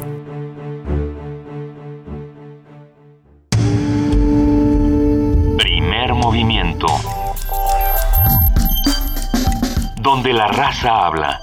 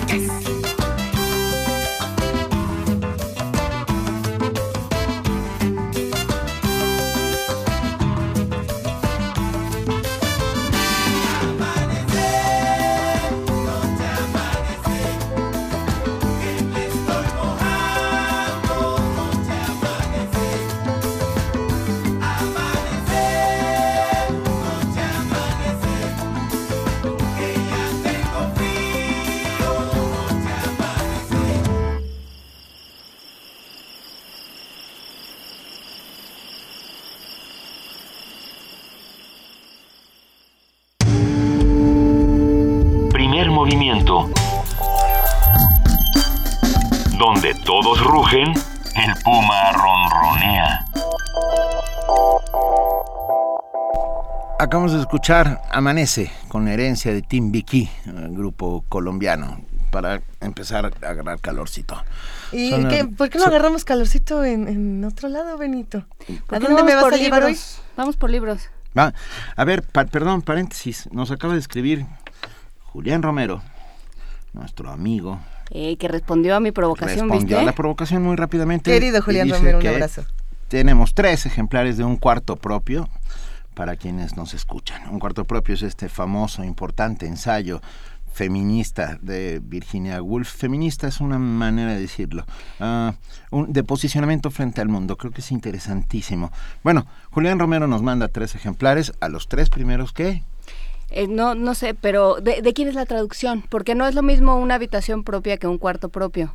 Eh, el traductor es distinto. Que nos platique Julián, Romero. que nos diga algo más. Él, él tiene proyectos muy interesantes. Julián Romero trabaja con Colofón y Julián Romero también está haciendo la nueva editorial de Orbilibro, que es esta editorial que junta lo digital eh, con lo impreso y que traen un proyecto padrísimo. ¿no? Ya, ya hablamos del extraño caso del Dr. Jekyll y Mr. Hyde, que fue presentado hace muy poco tiempo y que está impresionante la edición. Hicieron una edición en papel negro con letras blancas que se ve muy espectacular. Bueno, tenemos tres ejemplares de un cuarto propio. En unos segundos Julián Romero nos dirá más sobre ello. Pero, cuando nos digan quién es el a quien nos diga quién es el traductor, porque lo hemos dicho aquí varias veces. Ah, que no es la perdón, no entendía. Pensé que pensa- que decías que Julián Romero nos dijera quién es el traductor. No, que nos digan ustedes que nos están escuchando quién es el traductor de un cuarto propio. Lo hemos dicho aquí varias veces. Eh, ¿Por teléfono? ¿Les parece bien? Uno, Uno, por uno. Twitter, uno por teléfono, uno por Facebook. Eh, Ya, saben nuestro teléfono 55 36 43 39. Estamos en Twitter en arroba PMovimiento. Caro Montiel dice yo quiero el libro. Caro, con gusto nada más dinos quién es el traductor. Con enorme gusto. Que, que nos hablen de los Vamos a darles una pista. A ver. ¿Es mexicano? Ya contestaron. ¿Ya contestaron? ¿Ves? Alguien si les pone atención. ¿Dónde? La MEM ya contestó. Ah, bueno. Ah, ok. A- ahora mismo ahora les vamos Facebook a ir y- contando. y teléfono. To- todo esto que estamos haciendo de regalar libros, un enorme abrazo a nuestro querido Julián Romero. Todo, todo esto que, todo este pequeño recorrido ha sido para llevarnos hasta el Auditorio Nacional. Así es, Ah, vamos, vámonos hasta el Auditorio Nacional. Queda hoy y mañana el décimo gran remate de libros en el Auditorio Nacional. Eh, no pueden perdérselo. Eh, Va a estar, está muy bien, puedes encontrar libros muy, muy, muy baratos. Y hoy hay un, e- hay eventos como todos los días. Desde las once y media de la mañana arrancan con un taller Edita tu primer cuento con Valeria Santos. Mm. A la una de la tarde lectura en voz alta con Guadalupe García Chávez. A las dos la animación a la lectura, lectura en atril con alegrías y pepitorias. A las tres de la tarde charla libros para niños y jóvenes que leer con Luis Telles y Karen Chasek. Eso va a estar muy divertido. Luis Telles, alias el señor Trapitos, lo sabe todo sobre libros para niños en México. Y Karen es una gran Y Karen es encantadora y, y es, sabe un montón de cosas. Vale la pena escucharlos a los dos. Y luego a las 4 de la tarde una charla con Gonzalo Martre. Todo esto que estamos contando va a ser en el foro Elena Garro, el foro que está dentro del remate de libros del Auditorio Nacional. A las 4, Gonzalo Martre va a hablar sobre fantomas de ayer y hoy. Es una his- historia que suena fácil, pero no lo es. Nada Ustedes recordarán a. Fantomas porque era La amenaza elegante, una, un cómic que se hizo en México, fue muy popular y famoso, y luego apareció Fantomas contra las transnacionales. Ah, Contra los vampiros contra los transnacionales. vampiros ¿De Cortázar? transnacionales, de- claro, De de, de Cortázar, Julio ¿no? Cortázar. Entonces, ese Fantomas, la amenaza elegante, que, que todas sus asistentes tenían nombre de horóscopo, Libra, Géminis, Tauro, etcétera, etcétera, es, es sin duda uno de los grandes, grandes personajes de la historia. Bueno, y a las 5 estaré yo con enorme gusto ¡Qué platicando gusto! con ustedes hablando sobre mi libro Cómplices y a las 6 música con la matatena, pero eso no es todo. Eh, bueno, hay más de 200 eh, pabellones donde pueden comprar libros muy baratos. En la planta alta hay un centro de lectura donde hay préstamos de libros, lectura en voz alta, ah, de todo. Y también en la zona de inventores culturales, en el descanso de las escaleras, lectura en voz alta, cuentos de terror, con Maritoni a las 11, a las 4 de la tarde narración escénica con Toño el Arlequín, a las 12, a la 1, a las 2 talleres infantiles y a las 4 y a las 5 también talleres infantiles con H. Pascal y con David Baltasar. Consulten la programación eh, www.feriadelibro.cultura.df.gov.mx. Entren a la página de, de, de la Secretaría de Cultura del Gobierno de la Ciudad de México y ahí encontrarán todo lo hoy y mañana son los últimos dos días del gran remate, el décimo gran remate de libros del Auditorio Nacional, organizado por la Secretaría de Cultura. Eso, a mí, a mí me, me pasaron un tip que les puede interesar a los que les gusta Bolaño. ¿Alguien aquí le gusta Roberto Bolaño? Producción. A mí me gustan los detectives salvajes. Los detectives salvajes, ¿no? El 500 mil 2666. ¿Ese les gusta? ¿Les gusta la- Mm. el de las putas asesinas? ¿Cu- ¿Cuál les gusta? Cuento, novela. salvajes. Bueno, Porque pues sale Angélica María. Anagrama está dando, si no me equivoco, 50% de descuento en todos los títulos o en, en gran parte de los títulos de Bolaño. Mira. Ya que están cambiando, digamos, de, de- de sitio, ya que Bolaño se cambia de casa, pues están saliendo todos estos y bueno, hay, hay- hay ahora muchos fanáticos entre Bolaño y Vilamata se están llevando a, a los lectores jóvenes, dicen por ahí, yo no, no estoy tan de acuerdo, pero bueno, hay a muchos que les encanta, ¿no? Entonces, ¿por qué no acercarse y ver qué ofertas hay? Si hay alguien que sepa de una buena oferta ahí en el remate de libros, por favor, pasen el tip, siempre es bueno saber el secreto eh, de, de qué conviene comprar, a qué nos acercamos, qué presentaciones, qué préstamos de libros. Pero Ya- bueno, ahí estaremos. Ya subimos a nuestras redes sociales la página de feria de- del gran décimo gran remate de libros del auditorio. Y bueno, tenemos un, un caso, un caso. Un caso, un caso bien interesante que vamos a compartir con ustedes. Documentar el optimismo. Ahí les va, vámonos a nuestra mesa del día. La mesa del día. Sí, son las 9 de la mañana con 23 minutos y el día de hoy vamos a hablar de inteligencias artificiales en redes sociales. Ustedes seguramente saben lo que ocurrió ahora que estábamos de vacaciones, algunos disfrutaban eh, tuiteando, compartiendo cosas en Facebook y de pronto sale eh, Tai Tweets, arroba Tai and You, así se escribía, es arroba T-A-Y and You. Tai y tú. Tai Tweets era una inteligencia artificial que saca Microsoft, que, que empieza a tuitear, oigan, yo estoy aprendiendo de ustedes, compartan conmigo, vamos a charlar. Eh, no les voy a hacer el cuento largo, la inteligencia artificial que saca Microsoft se volvió racista y xenófoba en menos de 24 horas. Sí, porque lo que hacía era mm, de manera aleatoria tomar lo que había en la red o, o las tendencias que había en la red Así y convertirlas en parte de su propia inteligencia, ¿es así? Se toma una muestra, es, es bien interesante, se toma una muestra de jóvenes, principalmente Tai Tweets, Tai habla con, con jóvenes entre los 18 y 24 años de edad en Estados Unidos. Claro que todos quisimos mandar nuestra pregunta y hasta yo mandé una y afortunadamente no me la contestó porque con lo racista que se volvió hubiera hablado muy mal de los mexicanos, que fue la pregunta. Pero bueno, eh, eh, averiguaba cuál era tu, tu avatar, cuántos años tenías, qué comías, cuál era tu código postal y de pronto empezó a averiguar otras cosas y empezó a decir que Hitler era muy buena onda, que todos los negros eran no sé qué. Y bueno, hablando de inteligencias artificiales, creo que, creo que podemos ahora sí presentar a nuestro queridísimo invitado, Alberto Candiani de Resistencia Modulada. ¿Cómo estás, Candiani? Buenos días. Luisa, buenos días, ¿cómo estás? Bien, bien, acá andamos eh, impacientes por saber qué está ocurriendo con, con el Internet, con estas inteligencias que se vuelven racistas, que se vuelven xenófobas. Que no deben ser tan inteligentes. Eh, o son más como nosotros, o qué pasa ahí. Qué bien. Be- Benito, Juan Inés, buenos días a todos. Buen día. Eh, pues sin duda ha sido, desde que el hombre ha empezado a diseñar eh, sistemas y sistemas computacionales, eh, eh, replicar la inteligencia ha sido un- una de las, pues de las grandes misiones y se han hecho muchos esfuerzos actualmente, ¿no? La informática tiene varios sistemas eh, por heurística o que los sistemas pueden aprender eh, de los errores que cometen y corregirlos y, y actuar de nueva manera eh, con ese error corregido, eh, que también pueden ajustar ciertos parámetros para lograr estar en cierta situación, es decir, eh, acomodo todos estos indicadores para lograr este resultado. Y, y son como de alguna manera ejercicios de, de inteligencia que aún están, pues aún distan de, de este criterio o este razonamiento que podemos tener los humanos, esta capacidad que tenemos de asociar ideas y de, de atar cabos.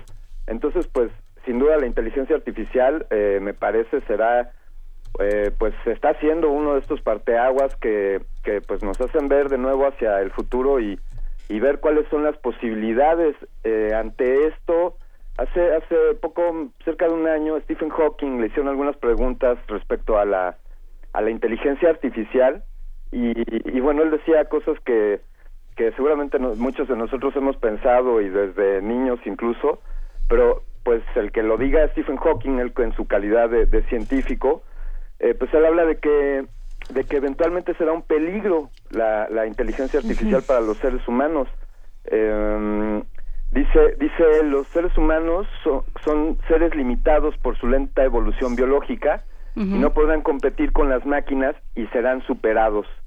Y bueno pues eh, pues es una lógica pues no negable es decir una máquina puede ser más fuerte que un ser humano eh, pues un sistema computacional si logra estos estos eh, deseos de inteligencia artificial pues podría podría pensar de mejor manera que un ser humano y esto me lleva al decir de mejor manera pues a este asunto de pues del racismo de esta eh, inteligencia artificial de Microsoft que si me permiten eh, creo yo que está aprendiendo lo que le estamos enseñando. Es decir por, por ejemplo la eh, DeepMind de Google había estado trabajando eh, leyendo guiones de películas y eso estaba haciendo hasta ahora su su enseñanza.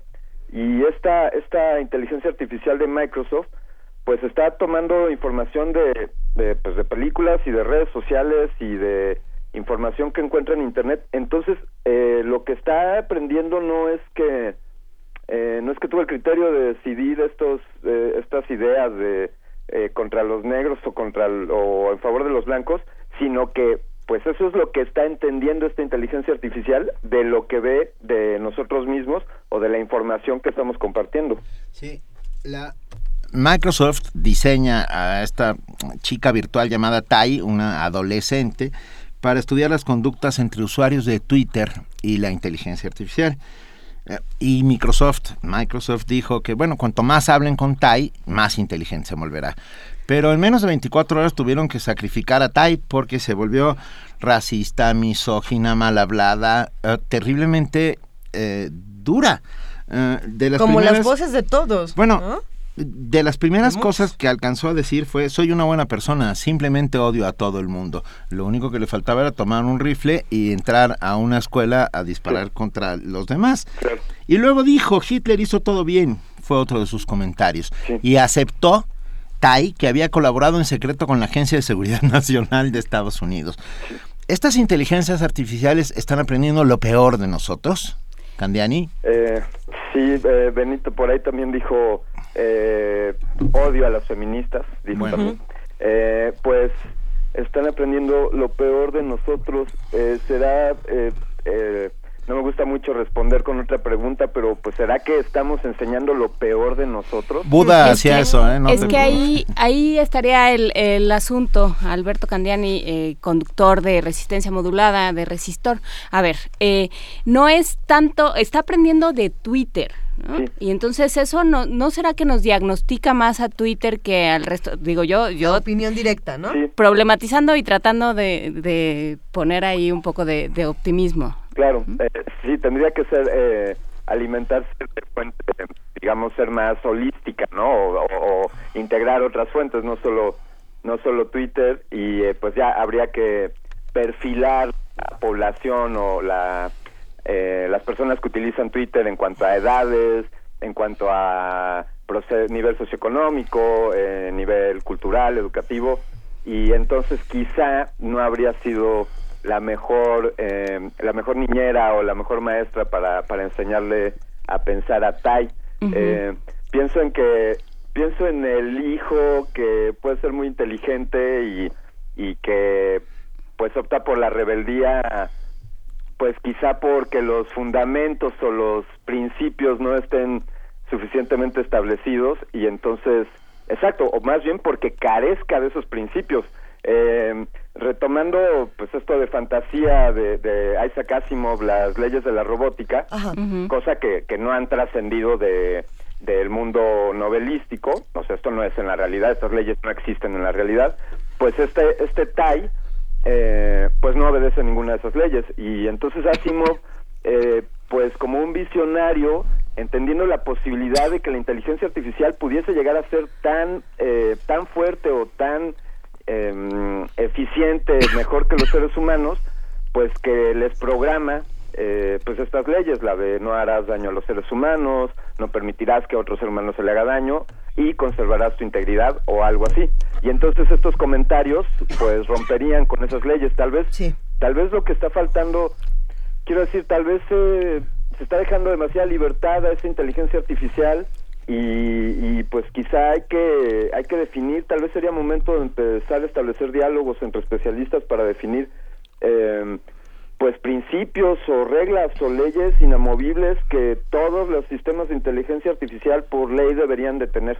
Eh, así quizá estoy sonando un poco em, eh, pues paranoico, pero bueno, pues ante ver a, a Tai y ante las cosas que dice, por ejemplo, Stephen Hawking, eh, pues, pues no es nada descabellado, es más, casi, casi es más eh, inocente pensar que no pueda llegar a suceder que la, intel- la inteligencia artificial cobre conciencia de sí mismo y, y entonces tome cartas en el asunto. Creo que es más, más inocente pensar que no puede pasar eso a que eso podría pasar. Entonces, un tema de principios y de reglas fundamentales, quizá. ¿Qué tendrían que decir estas reglas, digamos así, a bote pronto, sin que, sin que las tengas que poner ahorita en, en piedra, pero sí pensar por dónde tendría que ir esta discusión?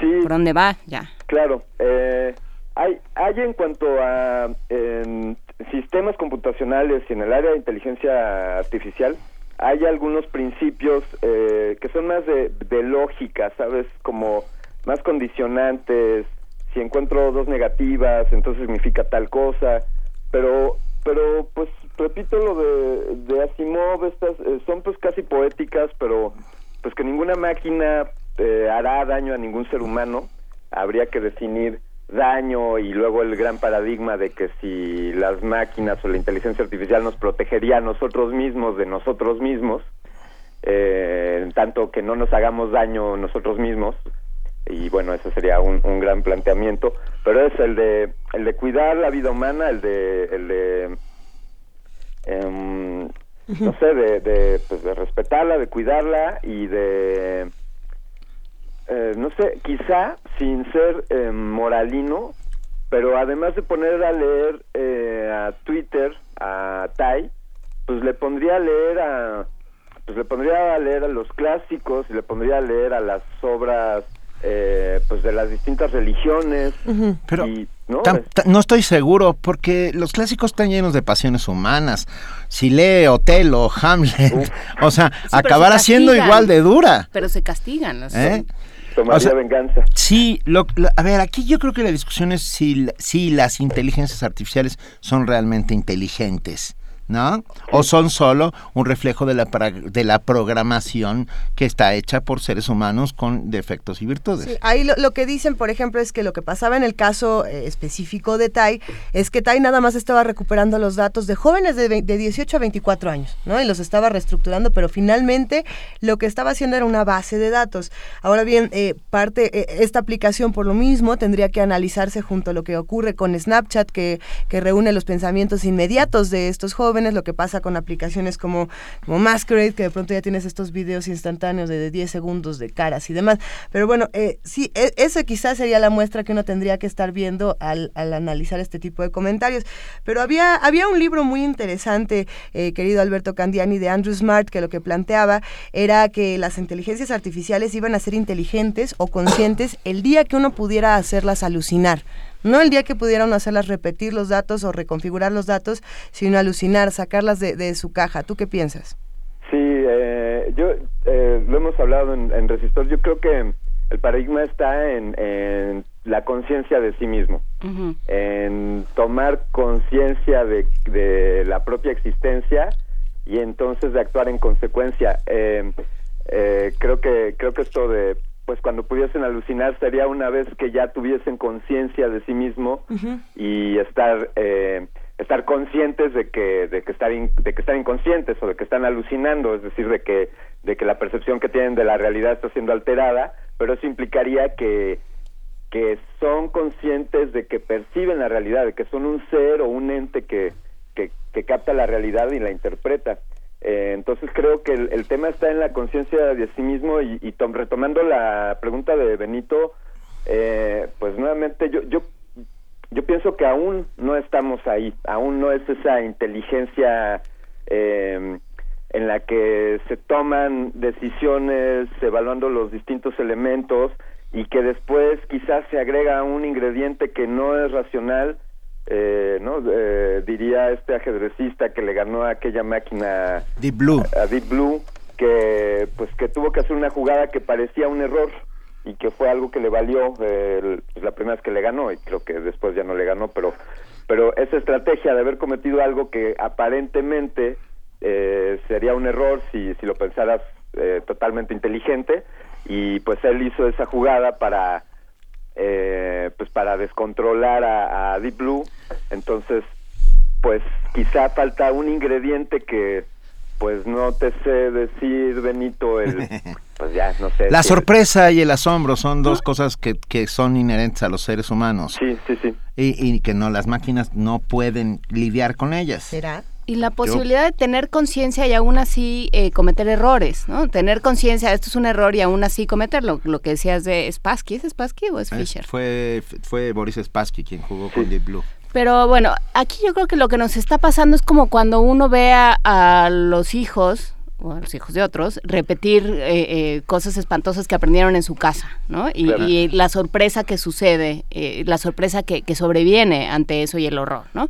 De escucharse en, con todos los prejuicios, con todas las, eh, las taras, en, en, voz de otro al que teóricamente uno le estaba enseñando. Entonces, eh, también obliga a una reflexión sobre el nivel de diálogo y el nivel de discusión y lo, y lo que nos revela de nosotros mismos, ¿no? Más allá de lo que, lo que aprenden las máquinas, ¿qué les enseñamos? Y eso que dice de nosotros.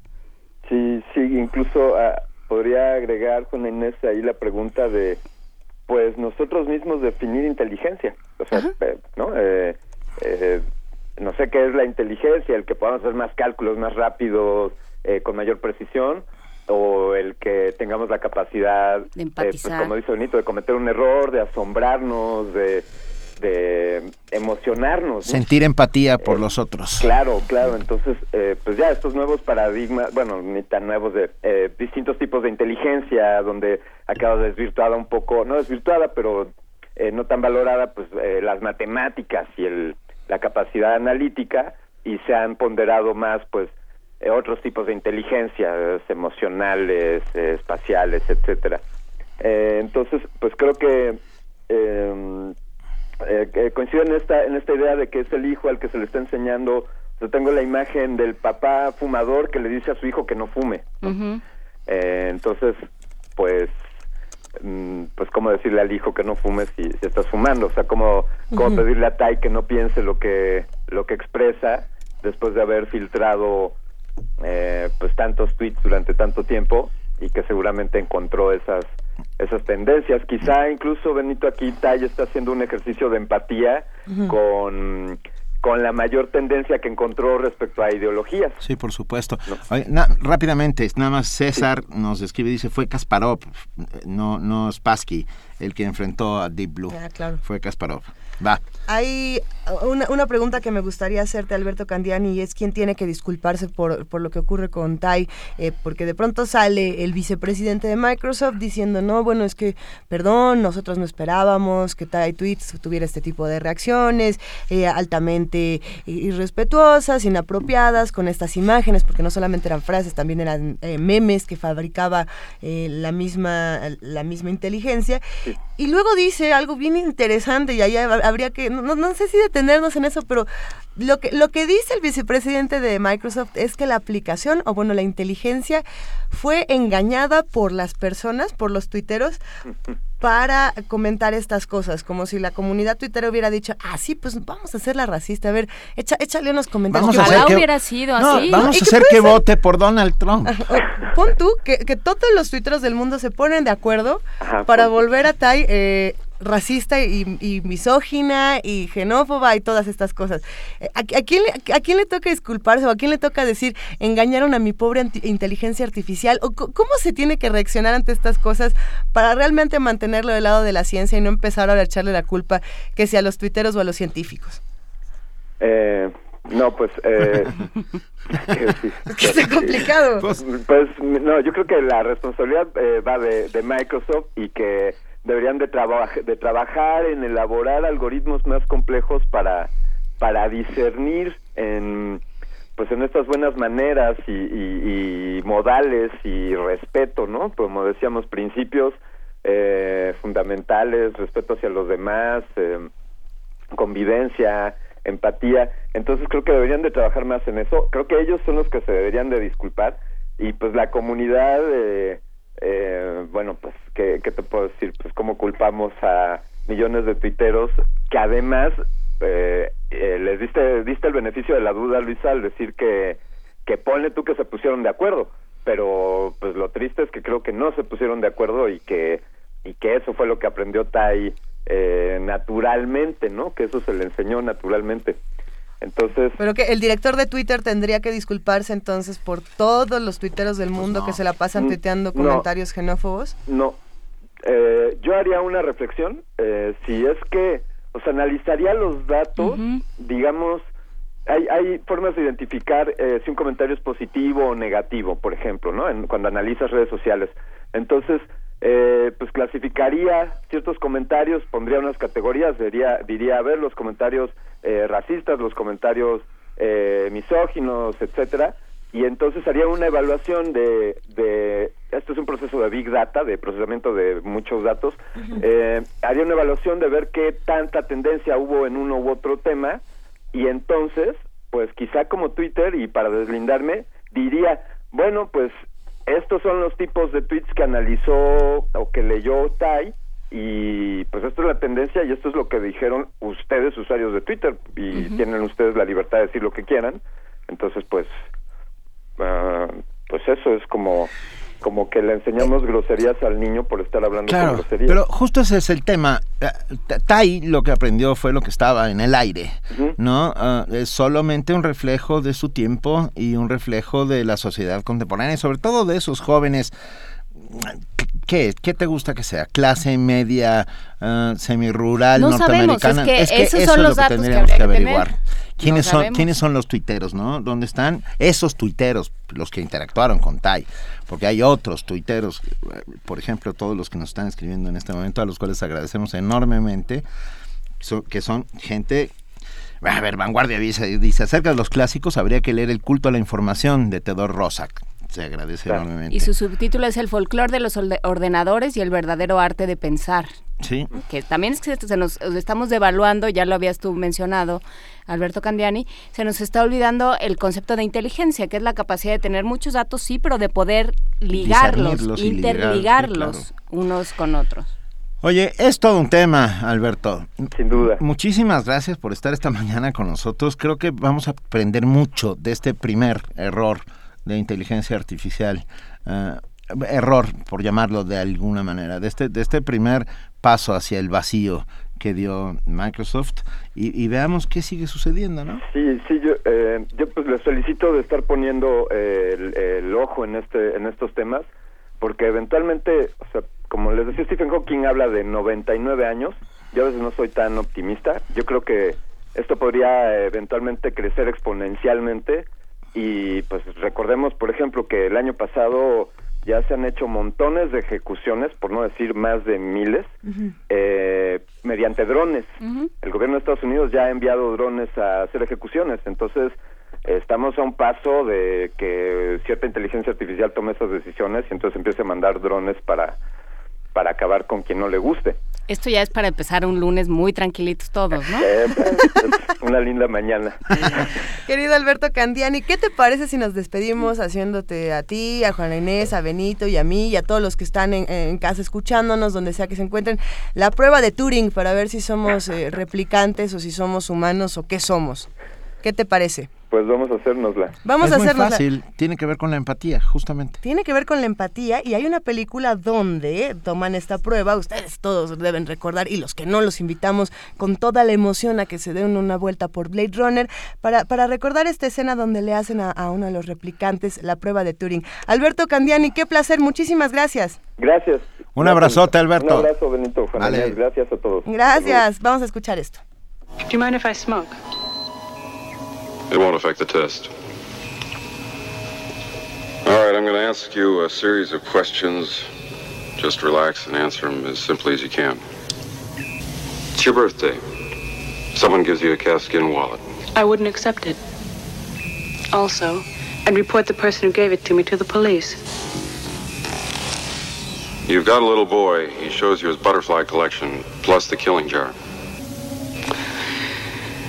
I take him to the doctor. You're watching television. Suddenly you realize there's a wasp crawling on your arm. I'd kill it. You're reading a magazine. You come across a full-page nude photo of a girl. Is this testing whether I'm a replicant or a lesbian, Mr. Deckard? Just answer the questions, please. Primer movimiento. Escucha la vida con otro sentido.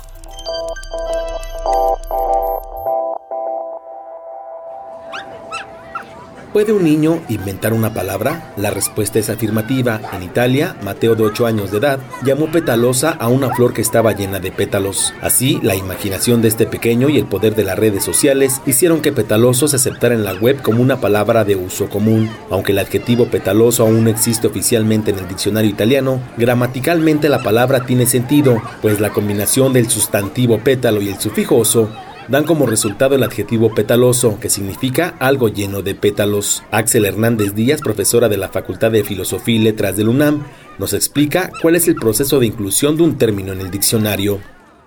Por ejemplo, hay diccionarios que se, se basan para incluir una palabra a partir del uso, es decir, de, del registro o de la, de la frecuencia de uso de un término por los hablantes.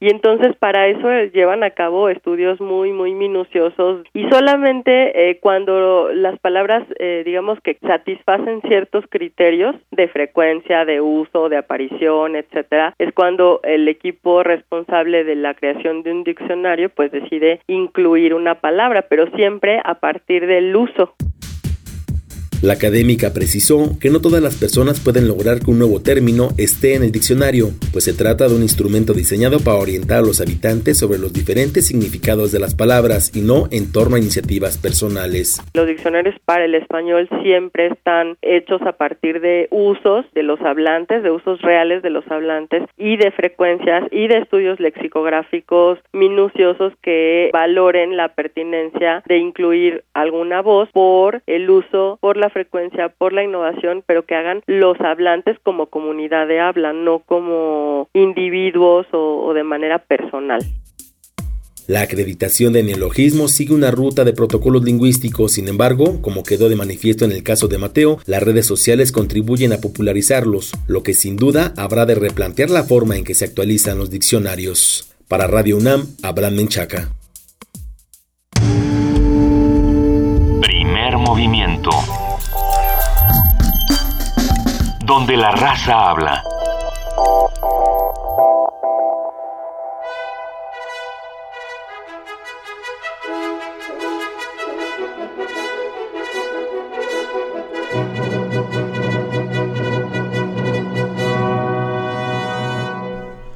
Son las 9 de la mañana con 50 minutos y ya tenemos con nosotros a nuestra compañera Tamara Quiroz. Hola, muy buen Hola, día. Tamara. Luisa, Benito, Juana Inés, excelente día y a todos los que nos están in- sintonizando. Hoy en Radio UNAM les invitamos a escuchar el 860 de AM para que estén enterados sobre las novedades editoriales en la Feria de los Libros a las 2 de la tarde. A las 5 tenemos el cine y la crítica con Carlos Monsiváis. Hoy inicia el radiodrama Los Inocentes de William Archibald dirigida por Eduardo Ruiz Aviñón. En la noche, como parte de la serie La llave, la clave, la nave, el ave del tiempo, no se pueden perder La sombra fuera del espacio de Lovecraft. Por el 96.1 de FM, de 1 a 4 de la tarde, tenemos Buffet Babel y dentro de esta barra pueden disfrutar del inicio de Resiliente a las 3. Más tarde, a las 5, pueden escuchar el radiodrama Cuando vuelvas del olvido, un retrato de los hechos ocurridos durante la época de la dictadura argentina. En la noche disfruten de Imposible 5200 kilómetros de jazz posible. Esto es a las 8 y a las 9 no se pierdan a los chicos de Resistencia Modular. Eh, perdón, a los chicos de Resistencia Modulada. Eh, sigan nuestras redes sociales, estamos como arroba Radio UNAM, nuestra página de internet es www.radiounam.unam.mx, donde pueden escuchar nuestros podcasts en el apartado a la carta. Que tengan un excelente día y bueno, esto fue hoy en Radio UNAM. Muchas gracias. Gracias, Tamara. Muchísimas gracias. Alberto Candiani nos mandó decir que veamos la película Ex Machina. Ex Máquina es un película. No, no, no, no. Hay que verla, por supuesto. Y, y alguien por aquí nos dijo que a los replicantes se les aplicaba el test Boyd Kampf, no el de Turing, pero es el mismo, ¿no? Ah, a ver, hasta donde yo tenía entendido, el test de Turing es el primero y después el test de Boyd Kampf es el, eh, está, está basado en el test de Turing, pero tengo la impresión de que tienen razón. Entonces vamos a investigarlo más. O por qué no invitamos a gente sazonador, que creo que es quien nos comentó esto, a que nos platique más de las dos pruebas. Nosotros aquí entre todos estamos construyendo el conocimiento, vamos a ir buscando más información. Eh, vemos que disfrutaron mucho esta mesa, que hay comentarios eh, muy, muy controvertidos como tiene que ser Twitter. ¿Qué diría una inteligencia artificial si se metiera al timeline de primer movimiento? ¿Qué aprendería? ¿Qué, replicaría? Sería muy interesante ver qué, qué opinaría por ahí. Vamos a ver. Eh, los ganadores hoy del libro de Virginia Woolf, gracias a Julián Romero. El traductor era Jorge Luis Borges. Son María Lourdes Saldaña, Pamela Díaz Ávila, alias La Meme, y María Dolores Niembro Ortega. Ya les avisaremos cuando tengamos aquí los libros en nuestras manos, en nuestro poder. Oye, por cierto, nos han estado tuiteando nuestros amigos de la UDUAL para invitar, para invitar a todo el auditorio a participar en el concurso de minificción. Estuvieron la semana pasada, estuvo Agustín Montreal. Ah, invitando a y estuvo increíble invitando al concurso de minificción ya nos están mandando eh, algunos ejemplos de, de, lo que están de lo que están produciendo en esta minificción y se ve muy bien como para que como, para, que, regresen. entre. como para que también vuelvan a invitarnos por acá. Estaría estaría bueno que se den una vuelta. Pero también pueden consultarlo todo en el portal de Udual. Eh, lo hemos compartido en redes sociales y lo volveremos a compartir con la convocatoria. Mañana qué va a pasar ustedes saben sí vamos a estar en mañana vamos a seguir en seguimos de vacaciones no no no no. No no no. Vamos a tener este inteligencia natural inteligencia al natural, que es lo que nos gusta, vamos a, mm, hablar sobre mitos, los mitos relacionados con la Ciudad de México. Recuerden que en nuestra sección de arranque toda esta semana estaremos eh, reconciliándonos con esta ciudad después de contingencias, eh, problemas viales, dramas de diferentes tipos y, muy graves. Muchos vamos reconciliándonos con este lugar en el que vivimos. Vamos a platicar sobre los mitos de la Ciudad de México con Ángeles González Gamio. Si somos la ciudad de los palacios, si somos la región más transparente, si, si somos la muy si noble. Es muy noble y leal. Si somos muy nobles y muy leales, como a qué. Eh, todas estas todas estas cosas las vamos a platicar mañana. Vamos a hablar también sobre eh, los diferentes bonos que se dan los diputados y las diferentes cámaras, qué, qué, qué es lo que justifica pagarle a un político. Vamos a hablar sobre terrorismo y economía global. Y vamos a platicar también sobre un, un libro de, Anagra de Alfaguara, cuyo nombre ahora mismo se me escapa, sobre medicina natural. Vamos a platicar de muchísimas cosas. Pero todo esto es imposible si no están ustedes ahí, del otro lado, haciendo comunidad con nosotros. Así que mañana a partir de las 7 de la mañana, ya lo saben, estamos en primer movimiento. Muchas gracias, Juana Inés de ESA. Gracias, muchas gracias. Muchísimas gracias a ustedes. Muchas gracias. Luisa Iglesias, gracias a todo el equipo y por supuesto a todos los que desde la UNAM o desde cualquier otro sitio están con nosotros haciendo comunidad diariamente, un abrazo, un abrazo fuerte, fuerte y cariñoso. Y vamos a acabar con una canción con la que a, mí me... Lleva un mes, lleva un mes, pidiéndola, pero hoy, hoy voy a decir que la vamos a poner solo porque vamos regresando de vacaciones y vamos regresando a volver a poner en marcha nuestra revolución. Revolution con los Beatles. Muchísimas gracias. Gracias. Esto fue Primer Movimiento. El mundo desde la universidad.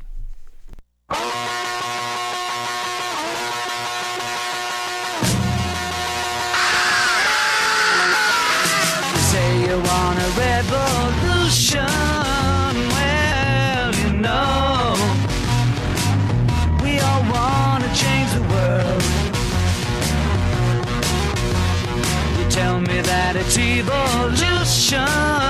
Well, you know, we all want to change the world. But when you talk about destruction, don't you know that you can count me out? You know it's gonna be alright. Alright. You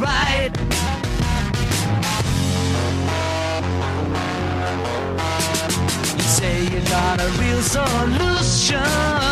Well, you know, we'd all love to see the plan.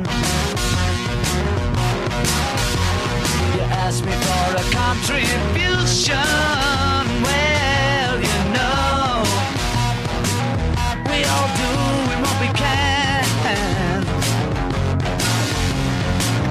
But if you want money for people with minds that hate, all I can tell you is, brother, you have to wait.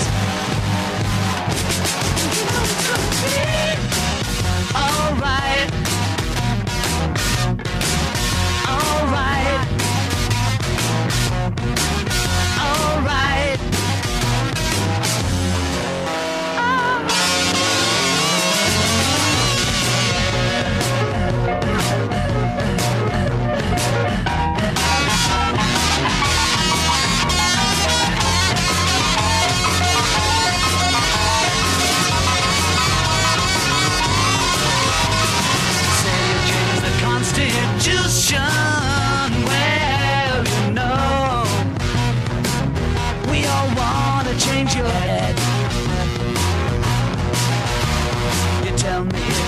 Institution.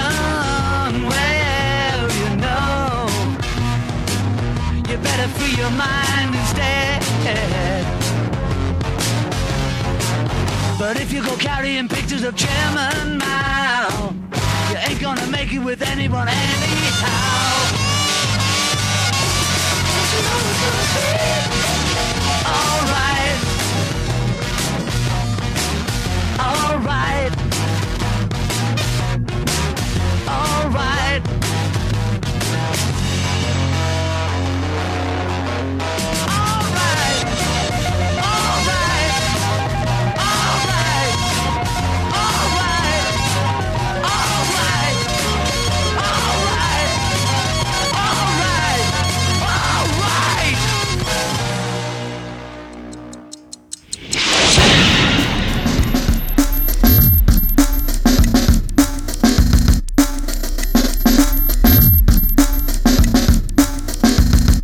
La Coordinación de Difusión Cultural de la UNAM y Radio UNAM presentaron Primer Movimiento. El mundo desde la universidad.